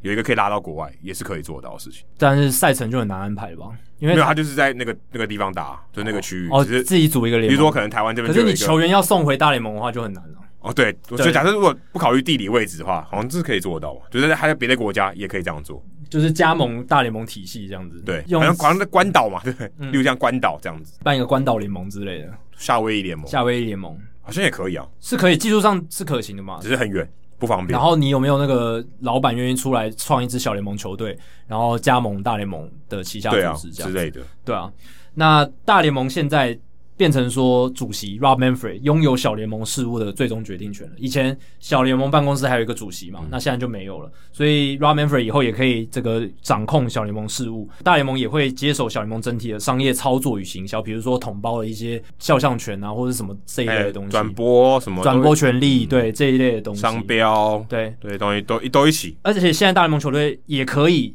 变成小联盟球队的 minority owner，他可以买一些股份，嗯所以他就是变成说可以名正言顺的提供一些设施的升级啊、设备的升级啊，应该这样讲，小联盟如果赚钱，他也赚钱。他也赚钱。以前没有对对以前就不是以这样，没有，没以错前小联盟主要就是发展啊啦，所以这就样球听员发展。这样听起来，我觉得反而好像是是不是比较好啊？这样这样经营上、管理上，以大联盟球队来统筹处理这些事情，我觉得反反而比较好。因为我以前在了解这些事情之前，我以为都是这样、欸，我以为是大联盟球队没有没有拥有这些小没有联没盟有球没队，有对啊他，们的合作关系对啊不是这样。我我说我以前不知道，但以前我不知觉道得我在是了解这些事情之是前因为大联盟，我我觉得当时的背景就是，因为它等于是两个不同的联盟，他们只是寻求一个双方都可以获获得好处的方式。我应该这样想，小联盟虽然听起来有点怪怪，叫 minor league 嘛，你就想小联盟跟其他独立联盟是一个竞争关系，但是我跟大联盟是有合作，对啊所以我占上风了。也是因为大联盟不可能只靠大联盟球队，他们需要有其他球队来支撑他们这个整个整个对棒球产业啊，所以他们也不希望其他都被他们压死嘛，对不对？对，因为大联盟我们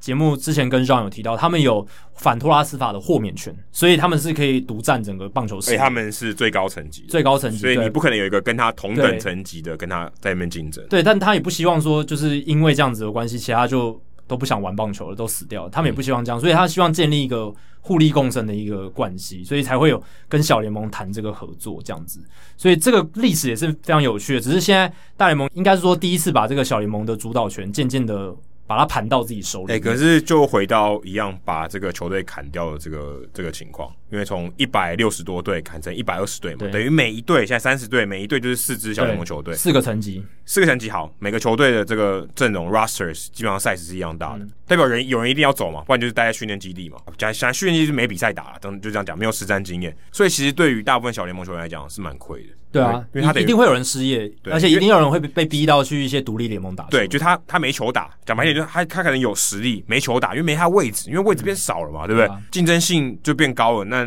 当然，我觉得对某些球员来讲，甚至可能台湾球员也会受到影响。对他如果假设在边边一点的，哇，就尴尬了，对不对？对啊嗯他就没有那个机会，没有机会给他。那也许他还有实力啊，可是他没有那个机会，那其实就这是一个缺点。对，我们讲一下细节，就是被裁撤掉的球队究竟是哪些？其实我们之前也有稍微提过，但就是细节上，就是把湾岸联盟、亚利桑那联盟还有多明加夏季联盟这三个联盟以外，所有的其他短 A 的球队，还有新人联盟的球队，全部都裁撤掉，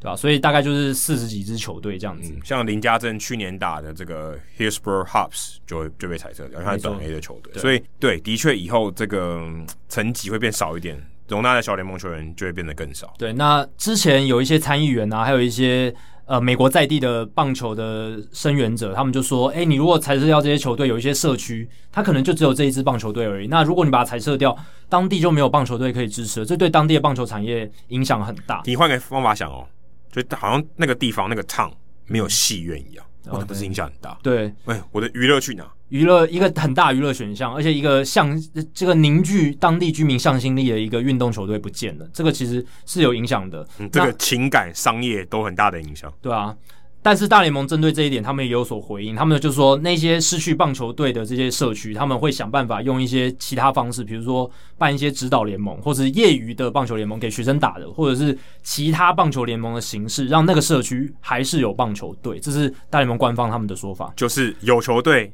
但不是小联盟对，球不队，是小联盟球对，就队，简单来说就是这样，就是呃，可对他可能是别的联盟的，对，但就不是大联盟，或是一些杯赛的形式啊。所以这个有一样，个嗯缺，还是有缺点，你可能看不到这种未来之星。哎，对，因较为少大部分都打不上大联你盟，你以前你搞不好可以看到 Bryce Harper 打，对不对？因为他总是会经过小联盟嘛，不管他待多嗯久预。期性比较高。哎对，如果他选进的是你的球队，然后刚好你的你的家就在这支球队 E A 球哎，队那边，对，你有个未来之星可以看。对那独立联盟相对起来，没有沙什么知名度。哎，可能珍珠一颗，沙粒一堆，对，对不对？你可能十年才会看到一个独立联盟出来哦，然后上大联盟的球员。 然后他还要站稳，也也不容易。对啊所以我觉得，但我觉得这个还这个新闻还是有一个，也不能说完全确定啊，因为他目前还是大联盟自己的一个想法，这合约还没有 deal，但是他们其实可以不用跟小联盟签什么合约了，就是是没错。对但是但这个这个合约还目前这个他们还在 announcement，就是跟他们跟小联盟办公室还其实还是有在协商对进只是行中。他现在有基本上有绝对的权利，只是这个对还没有 final，但是基本上刚才讲这些事情一一定都会发生，定都会发生。对啊，然后大联盟他已经雇佣了一个三支小联盟球队的老板 Peter Frond 来经营管理小联盟的体系，所以他们现在这个大联盟旗下的小联盟办公室已经有主管进驻了。那这个老板 Peter Frond 他这个新的主管呢，他他拥有三支小联盟球队，一个是哦三 A 的曼菲斯呃红鸟队，然后还有一个呃威廉斯波特的 Cross Carter 就是队。费城人的短 A，因为之前那个林心杰在这一队，对，他的 Cross Carter 好像就是什么巨木人队，对他就是巨木人巨队木人伐木工对伐木工队，还是这个 DJEA 球队查尔斯顿河狗队 River Dogs 的老板，而且他也是纽约洋基队的这个小股东之一，所以他其实很喜欢玩球队。然后这个 From 他在业界，尤其不管是大联盟球界、小联盟球界，对他的评价都很好，因为。他你看，他刚刚到从三 A 到短 A 到 DJE 都有球队，因为在大联盟也是股东，所以他懂整个职业棒球的体系，从上到下他都穿梭过，诶、所以他对整个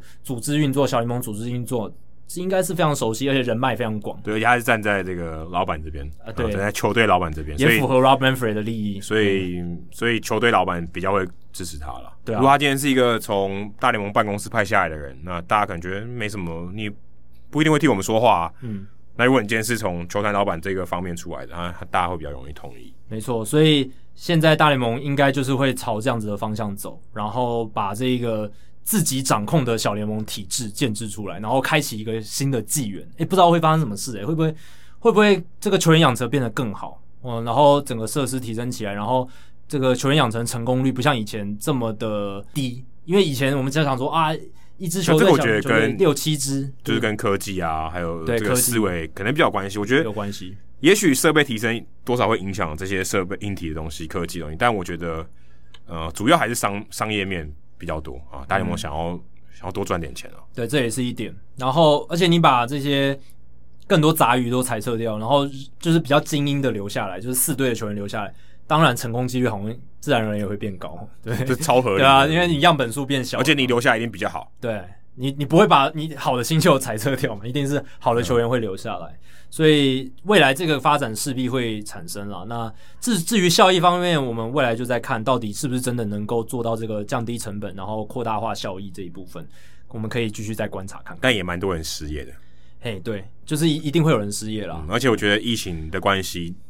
让这个事情更没有回回头的机会。嗯，小联盟完全没有谈判的筹码，因为他输定了。大联盟现在已经单方面已经基本上就要执行这件事，而且他们跟这个小联盟原本的那个事业体的协商，感觉就是我是觉得不会有什么好的结果啦，对啊，到最后应该就是无疾而终，然后最后就是走大联盟的现在的这个制度下去，然后小联盟的原本的办公室应该就会解散了，对啊，因为我们刚才也提到这个小联盟在圣彼得堡办公室的员工也开始以后搞不越来好，越少以后搞不好就不叫 minor league 了。就比较 MILB 了，对不对？就可能对啊，以后就就可能嗯不叫 minor league baseball，以后可能叫别的名字。对，就是变成一个更加可能大联盟觉得更适合的名字也说不定。嗯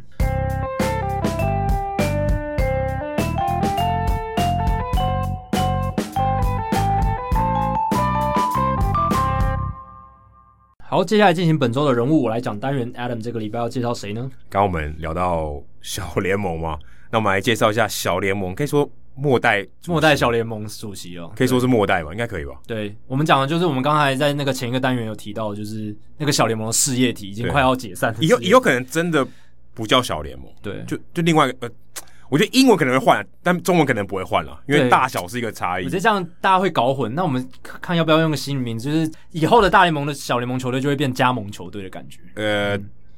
对加，盟可是队我觉得可能大部分的人认知对还已还是已经小是加盟的，对但只是事实上不是，但现在变成是。对那小联盟他们有自己的管理系统，那以前小联盟有他们自己的主席办公对室，对对等于是跟大联盟主席办公室一个对口。对对对那现在就没这个呃对口，可能就是变成下面的一个事业部而已。对，然后就是官方会有一个旗下的事业部，然后各球团可以直接跟他对，跟们自他己连。的那以小联前盟以前球队不是老板这样，以前沟是某种程度算平等。对对那我们要介绍这个算末代，我们就用末代主席来称呼他好，叫 P. O'Connor。那他跟 Rob Manfred，我看查一下年纪一样老、欸嗯六十二岁，但是他在今年这个九月多的时候，他已经说他没有要续约了，就做到现在。这也是个吉祥，就是觉得、呃，对，但是他那个是已经疫情爆发，而且小联盟球季都取消了，所以他也没有什么东西可以做，而且他今年本来就到合约就到今对年啊，了，就到今年底啊、他就说：“那我就反正我也没有续约，我就不干了啊。”所以你也可以看得出来，他等于也不想要跟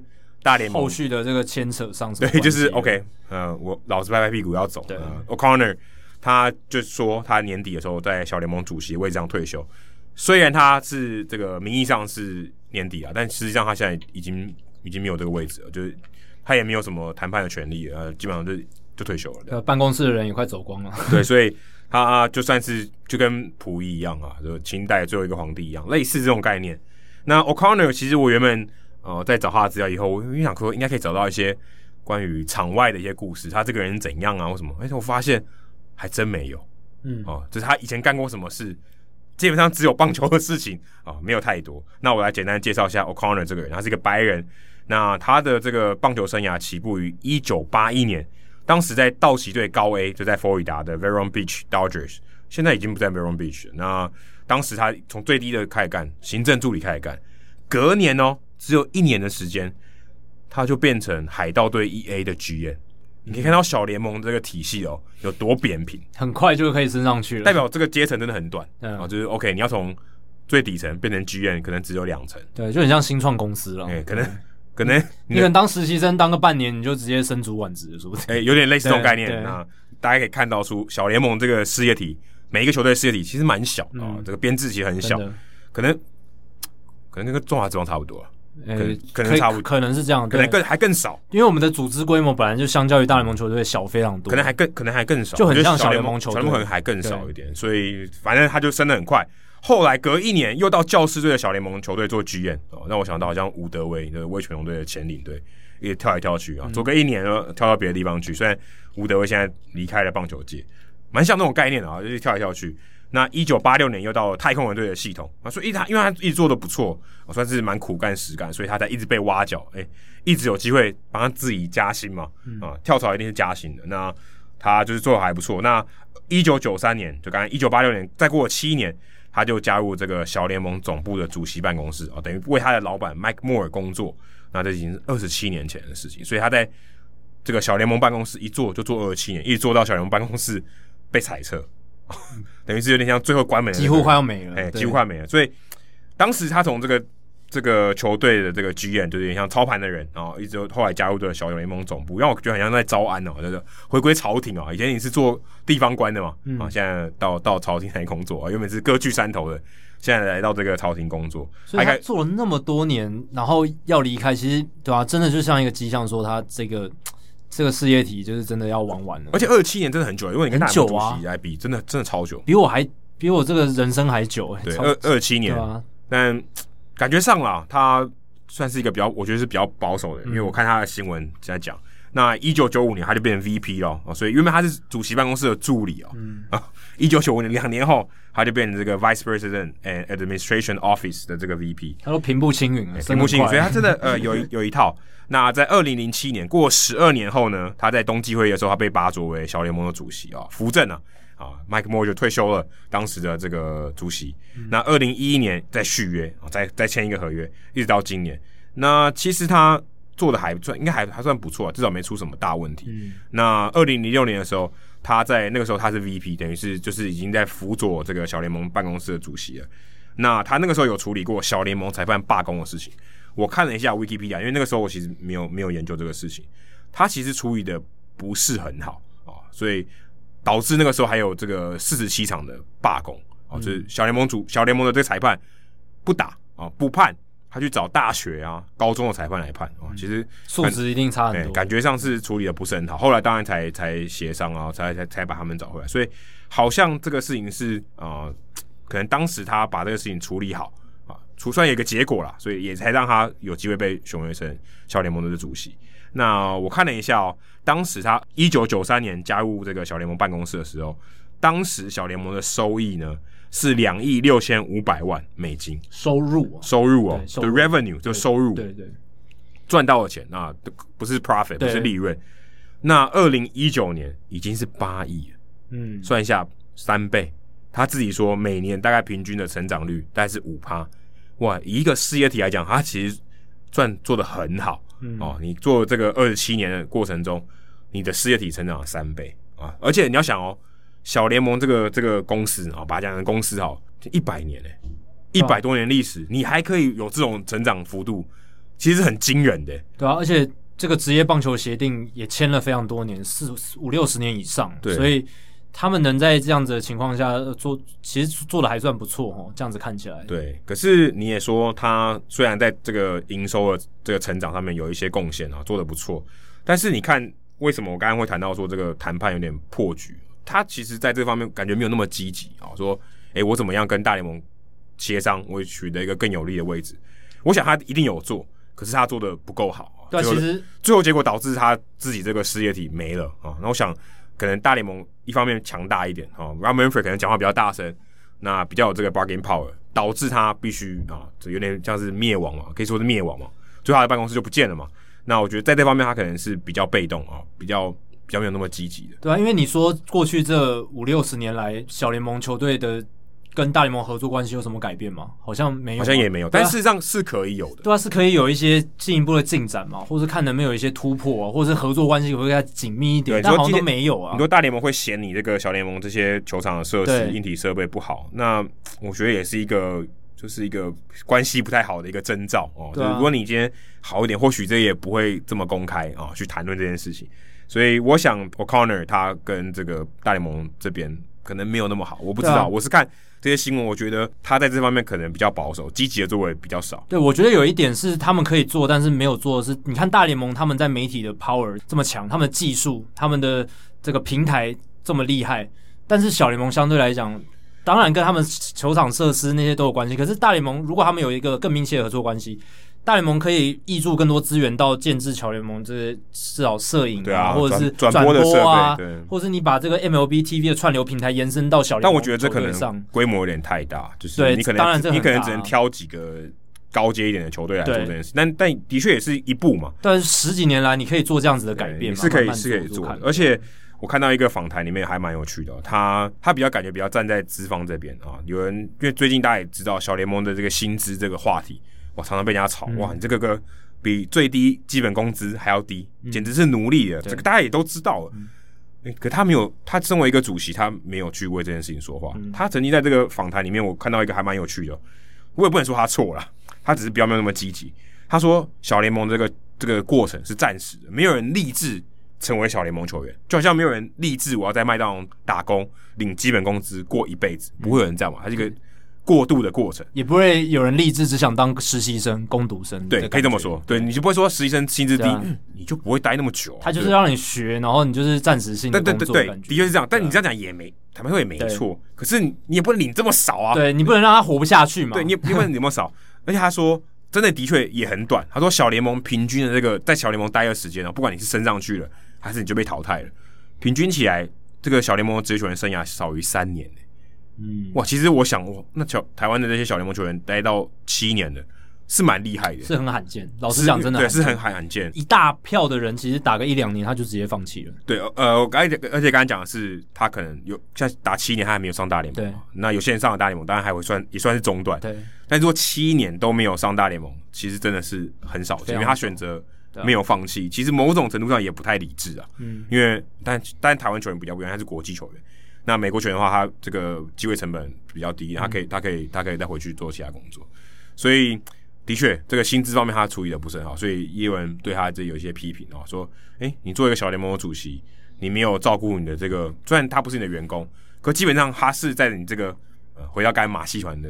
这个你马，你至少给这些表演的人好的东西吧，对不对？好的待遇吧，提供给他便当吧之类的啦，这是不能比喻给太烂了。对，不能给太烂，你就好歹对他们好，也帮他们争取一下这些福利，对啊是应该的啊，因对啊嗯为你毕竟是一个统筹的单位嘛。那他没有做到这件事情，所以 O'Connor 在这方面有受到一些批评。对，讲到这里，我想补充一下，就是大联盟他们有说他们要这个接手这个小联盟的整个事业嘛，然后把他们拿纳入旗下的感觉，然后他们也有说这个薪资的问题，他们未来会持续加嗯薪，这是他们有提到的一点。现在我记得蓝鸟队不就加很多吗？对，那个是球队单方面嘛，但是对小大联盟有承诺说，他们接下来应该会把这个作为一个制度面的改革。对啊，而且我后来看了一下，我想说他跟 Rob Manfred 就现在这个大联盟主席的差别是什么？Manfred 其实他是法律背景的，那这个 O'Connor 其实算是可以说球团背景，他念经济的，所以他比较像是商业背景的人，所以你会觉得说在这方面好像两边的这个思维模式比较不一样啊、我觉得也许就是因为这样子啊、影响了思考方式。Manfred 他之所以成名啊、也不是说成名。在这个棒球界站稳他的脚步，其实就是因为一九九四年那个罢工，他是代表球团去跟这个球员工会协商。哇，那你你帮球团老板打打仗嘛？对，嗯，当然你这个名声就会起来，啊而且鞠躬绝尾，而且你这你最后还是把这个事情算算解决了，哎也对，有处处理好，也处理好对。那当然 OK，你就有这个信誉，人家就觉得哎、诶也许你只有当主席就会比较好一因为点。你有经验，哎对，那个经验无可取代对，，这 经验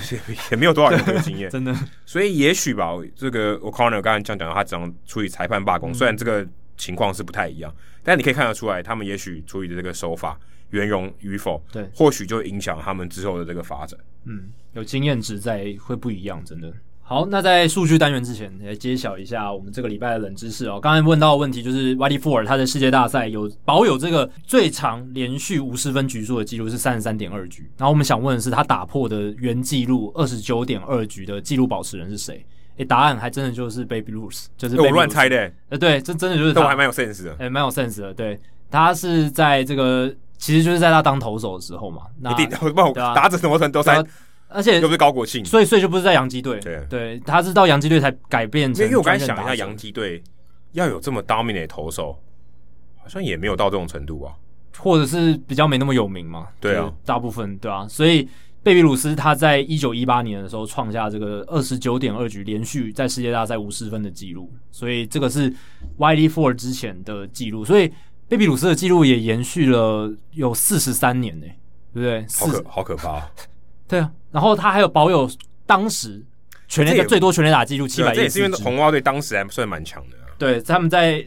就就是在一九一八年那个时候，对啊，他们知道一九一八年之后就没有再拿冠军，直到二零零四年。所以贝比鲁斯真的是那个时候很强的一个选手，能投能打，而且都是最顶尖。一年还得过两次流感，哦，对啊，还都活了下来。都没问题，逮旧股，然后同时保有这个全垒打记录，还有这个世界大赛的投球连续无失分记录。这么久的时所以间，人家棒球之神又不叫假的，哎、大侠会反对你，他会说是棒球之王，不是棒球之神。因为我之前犯过同样的错，我在他面前说贝比鲁斯是棒球之神，那就被他为什指么正？。那棒球之神是谁？棒球之神就是真的是一个神，就是神明。对他就是会左右一些场上奇怪发生的事情，比如说，诶你看棒球之神就是会让这种幸运安打出现。那、哦对贝比鲁斯是棒球之王，the king of baseball。对，这个是帮大侠证明一下，就是他常常会宣导这件事情。所以对你看大谷翔平算哪根葱，对对，对 对不对？跟棒球之王比还是有一点差距啊。对，真的王可能那一横还没写完，对啊，大谷的续航力跟贝比鲁斯，我觉得还是有宰可之是力也差很多吧？对啊全垒打跟这个也是差很多。但那个年代的棒球又不太一样，哎，对，所这以倒也是真的。大谷要跟他比也不太公平了。大谷现在竞争对手都太强了，对不对？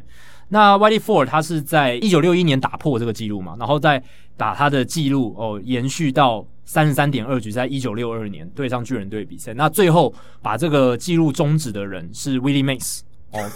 也是一个名人堂的球星。说真的也不太意外， 对他这一九六二年世界大赛第一站的第二局下半，哦，得到了这一分，所以就终止了这个 YD Four 他在世界大赛的呃连续无失分局数的记录。所以这个其实是反衬出贝比鲁斯他的伟大了。当然，YD Four 他这个记录也是很了不起的。所以在回答完冷知识的单元之后，我们也把这个延伸到数据单元。我们这礼拜的数据单元也是要讲 YD Four，因为老实讲啦，他真的是美国职棒大联盟史上一个非常重要的球员，所以我决定留一个蛮大的篇幅给他。今天这个数据单元就完全就是讲 YD Four，所以洋基队宣布这件事的嘛，他在十月八号的时候就宣布队史的传奇球星 YD Four 去世，享受九十一岁。诶、其实年纪很大，而且其实我记得啦，在蛮多的那个洋基的传奇球星的场合都可以看到他，他基本上都会回来。我觉得九十一岁，他算是很健还康。蛮硬朗的，对不对如？果你以六十岁到八十岁来讲，他其实算很健康。对啊，而且他的这个老队友 Mickey Mantle 很早就去世嗯了，九零、年代就去世了，所以他能活到那么久，其实是相对来讲很长寿。他不过跟他有没有打二战呢、他是打韩战，如果大家其实会讲，他大联盟生涯是十六年啦，从一九五零年开始投，然后他是六届洋基队的冠军队成员，六届，所以他冠军届带起来，然后带满一只手掌，然后还会带到另一 另一只手这样子，而且他也参加过十一座美联冠军队的洋基队。然后也是洋基队黄金世代啊最重要的成员之一，投手方面他是最重要的。黄金世代就是五零年代的时候嘛，然后 Mickey Mantle 跟他就是一投一打最强。嗯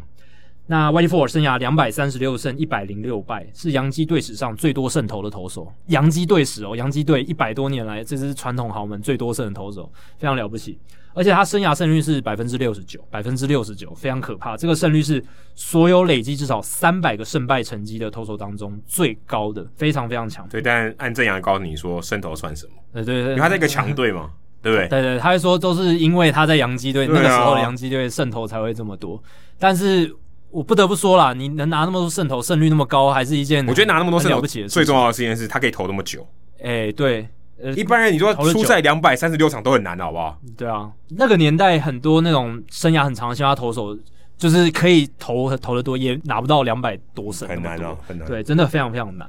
那 Ford 他曾经在一九六一年获得赛扬奖，所以他不只是投了长，然后能够拿很多胜投，他的这个巅峰期其实投的也非常好。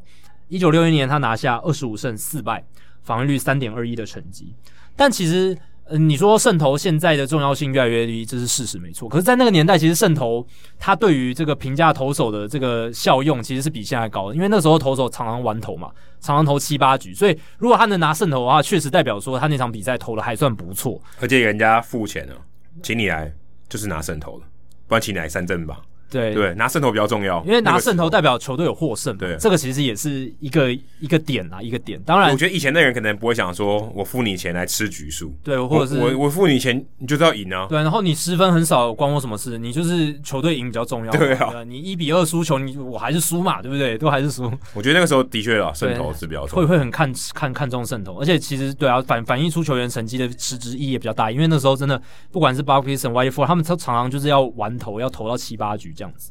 所以他那时候还能防御率三点二一，一九六一年的时候拿下。赛扬奖呃很厉害，但是其实三点二一的防御率听起来很低，对不对？但其实我看 ERA Plus 一百一十五，只比联盟平均好百分之十五而已。所以那个年代其实投手的 ERA 都蛮低的啦，防御率蛮低的。不过 WAR 值三点七，还算不错。然后他生涯入选明星赛十次。我刚刚讲到，他一九五零年是菜鸟年嘛，菜鸟年他投完之后，接下来两个赛季他都被征召去打韩战，一九五一跟一九五二年。活着回来，我觉得比拿两两百三十六胜还厉害。哎，你打仗打两年都没有战死，然后还能受伤也没有受伤，也没有受伤，也没有断一条腿，断一个什么，然后还能回来投球，然后投出名人堂生涯，这够了不起了吧？这个够扯了吧？其实你看大联盟史上这一些厉害的球，就是这种四五零年代、六零年代这些有打过仗的球员，他们真的能打仗回来，然后再打出很好的成绩，这个真的很了不起。Ted Williams 也是一个，但我觉得这有点幸存者偏误哎、诶因为也有因为很多人可能就挂了，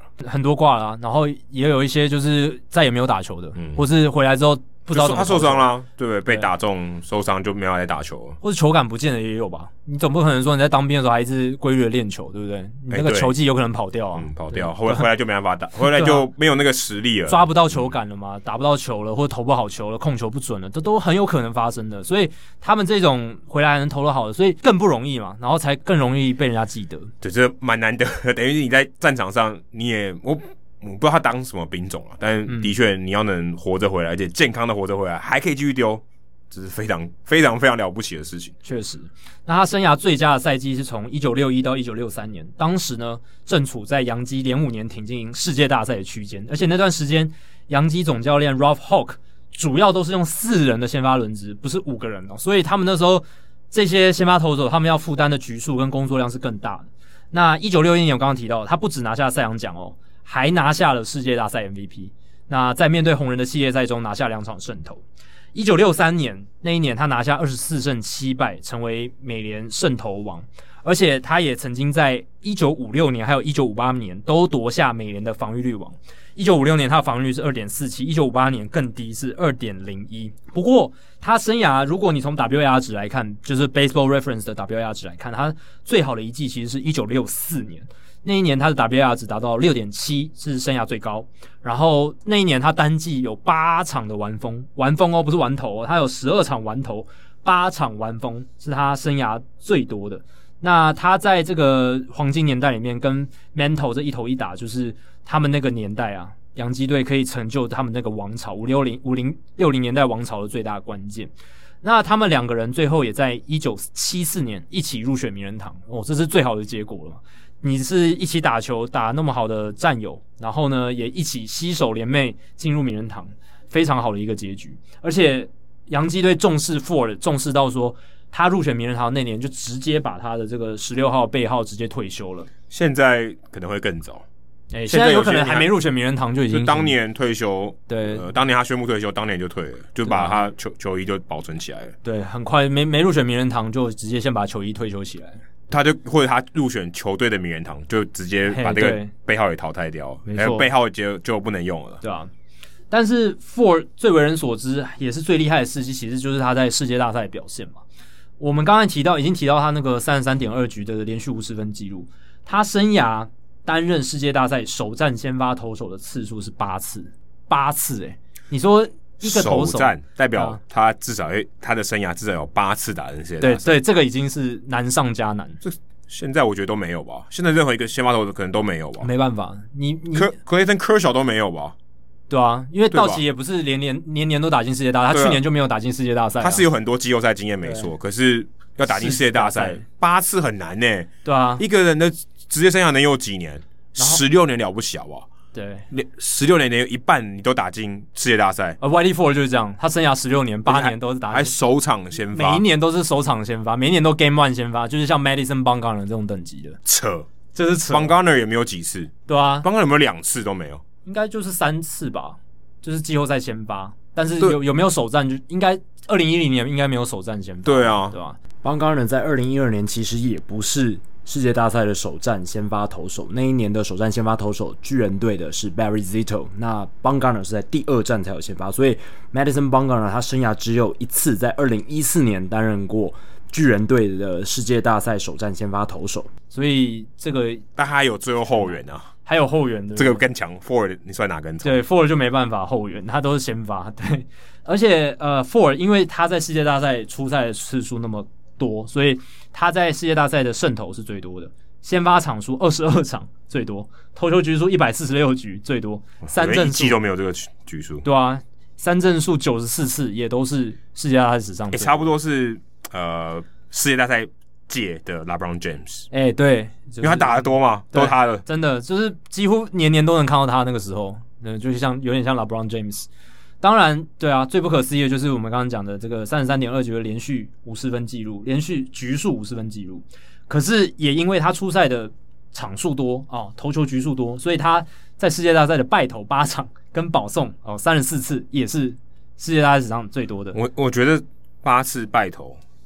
可能永远都破不了。诶、对你不会再让这个世界大赛因败那为我么觉多得场了那么多无失再上分来还还有可能，诶如、果你后援投手你常丢，你都无失分，OK。败投很难呢、欸尤其现在越来越难了吧？不败败投你还不是自己能控制的、对，因为现在尤其大部分你看今年季后赛，就是能投长局数的先发投手不多了嘛，所以很多都是比赛出现变化，在比赛中段就是一定是你想要拿中途，败投还不容易，哎，你对啊想要拿，因为你如果一直输，教练还一直判你上，那那也不不太可能，对不这对？很难呢、欸对啊，对，不太可能。所以你看他生涯季后赛，呃，在世界大赛，世界大赛的防御率二点七一哦，所以是非常优质的一个数据。然后平均每九局被打的安打数也不到九支哦，就是也是还不错。那他生涯对啊，冠军界六次，然后一次世界大赛 MVP。当然那个年代是只有世界大赛啊，对不对？季后赛就世界大对赛，对对对，但是前提是你要打进世界大赛门槛也很高，你一定要是美联冠军或国联冠军，你才能打季后因赛。为那个时候没有分区，所对以一个联盟就是那么多队，那时候可能十二队吧，呃，八队还是十队之类的。对对对对对，就是不到现在的规模了。，对，所以也也许吧，但我觉得现在更难了。这个这个记录基本上不太可能被破了。因为要打进世界大赛的门槛，我觉得变高了。 然后然后你要一直在世界大赛的球队，这基本上命也要够好。对，你的运气要够好。你我觉得一个人一一生能打八次世界大赛，已经是一个很可怕的成就。光这个就足足以入选名人堂，我觉得。田口壮可能不同意，田口壮好像打好几次哦，对不对？田口壮就是跟红雀队嘛，对啊对，就他跟好红雀像打，过，还有其他队吧？应该费城也有啊，费城人对啊就是红雀队跟你费看城这人种小咖也打过两几次，年，对，这样子 也不错诶、很不错，运气非常好。以他这种算是四号外野手这种身份，对，而且还在不同 队，对多难，他就是命好，这个只能讲他命好，就跟 James Jones 一样哎。对，就是一些绿叶的角色，嗯然后可以稳稳的在这些大比赛出现，哎很少啦，这种人很少少到爆。对啊，那我也特别去找出 Madison b u n g a r n 他的世界大赛的成绩，因为你说 Madison b u n g a r n 的话，大家一定会第一印象就是他是至少近二十年最强的世界大赛投手，我相信这没有意义，对，甚至可能史上最强的之一。可是 Madison b u n g a r n 呢，他就是二零一零年、二零一二年、二零一四年有在世界大赛出赛，然后累积三十六局投球只掉一分，防御率零点二五，这比 Four 强哎、这个当然，你局与局来看，邦加尔他在世界大赛的载制力是胜过 YD Four，这个是肯定的。但他投的比较多，老子投比较多。对，投比较多，样本数拉大，邦加尔还能不能维持这么好的表现，这又不一定了。YD Four 是从二十一岁投到三十五岁，对不对？那邦加尔是只有二十岁、二十二岁、二十四岁的时候有在世界大赛投球。就是他偶数年投个十六年，也只有八次。哎、对啊，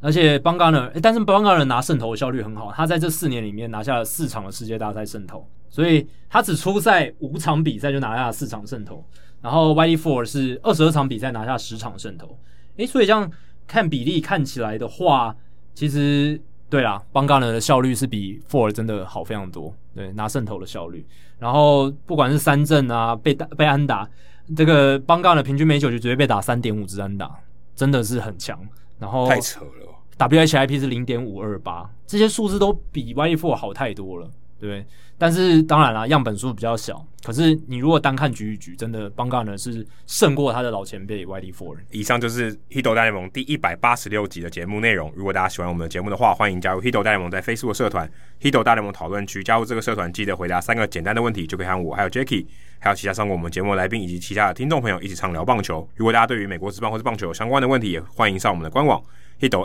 MLB.com 填写发问表单，我们会尽可能在节目一个月一次的听众信箱单元上面统一回答、讨论、分析大家提出的想法还有问题。那如果你想要订阅我们的节目的话，也很简单，详情请上我们的官网 hitomlb.com，上面有详尽的订阅解说方式。无论你用的是电脑、手机、平板作业系统，在 iOS 还是 Android 都可以免费的订阅。那我们在 Spotify 上面也有上架，所以如果你是 Spotify 的使用者的话，也别忘了在 Spotify 上订阅我们的节目，收听我们的节目。最后，希望大家到 iTunes 的 Podcast 专区，在 Hito 让我们的页面底下给我们评分和留言，给我们回馈，可以让我们做得更好，也让那些还没有听过 Hito 大联盟的朋友能够更快速的了解我们的节目内容还有特色。那如果你写的不错的话，还有机会在节目中被念出来哦。谢谢大家，拜拜。拜拜。